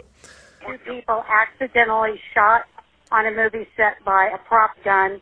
We need help immediately. Okay. Bonanza Creek Ranch. Come on. Stay on the phone with me. We're going to get some help, okay? Don't hang up, okay? Hold on just one second. So was it loaded with a real bullet or one? We don't, I don't, I cannot tell you that. Okay. We have two injuries from a movie gun shot. On entend dans l'appel qu'il a dit que c'est pendant une pratique, euh, donc euh, rehearsal là, de- de- d'une scène. Euh, ensuite, un autre intervenant a dit au... euh, bon, au- Parce la- qu'elle elle, elle semble laisser entendre dans l'appel que c'est pas un vrai fusil. Là. Ouais, c'est un C'est le une- fusil de... Pas jouet, là, mais je sais pas comment dire en français, mais une espèce de réplique d'un fusil. Et, Est-ce qu'il y aurait eu erreur carrément sur l'appareil? C'est possible parce qu'on l'entend un peu plus loin, là. Je sais pas si c'est la même ou parce qu'à un moment donné, ça change, mais se fâcher après la personne, critiquer la personne qui était responsable des armes, même que ça sacre un peu à ce moment-là, ou du moins ça, ça, ça envoie des jurons sur le fait qu'il était supposé vérifier puis s'assurer qu'il n'y a pas ça. Il y a quelqu'un ensuite qui dit ils sont alertes, les deux victimes pour l'instant. Il y a quelqu'un qui s'en occupe. Donc euh, ça semble même, on, on semble pas. Mais euh, t'imagines-tu la scène? Tu tournes du cinéma, tout va bien. Euh, T'imagines-tu la euh, scène? Tu, tu tabats quelqu'un, absolument. C'est vraiment terrible. Alors, l'appel, vous pouvez l'entendre. D'ailleurs, euh, le, le site de TVA Nouvelle va vous l'offrir. Ça dure trois Alec, minutes euh, au complet. C'est assez Alec particulier. Baldwin, qui plus tôt dans la journée, lui avait euh, fait, fait connaître son, son désarroi. Ouais, son- c'est dit se stupéfait euh, carrément et euh, collabore avec les policiers et euh, supporte la famille à travers ça. Un mari et un fils également euh, qui, euh, ben, qui sont les, les proches de cette dame-là euh, tuée hier. se retrouve dans le deuil. Merci euh, Vincent, merci à Achille, Achille Lamy mise en onde, Alex à la recherche. Merci à vous d'avoir été avec nous toute cette semaine. Je vous souhaite une excellente fin de semaine. Sophie Durocher s'en vient.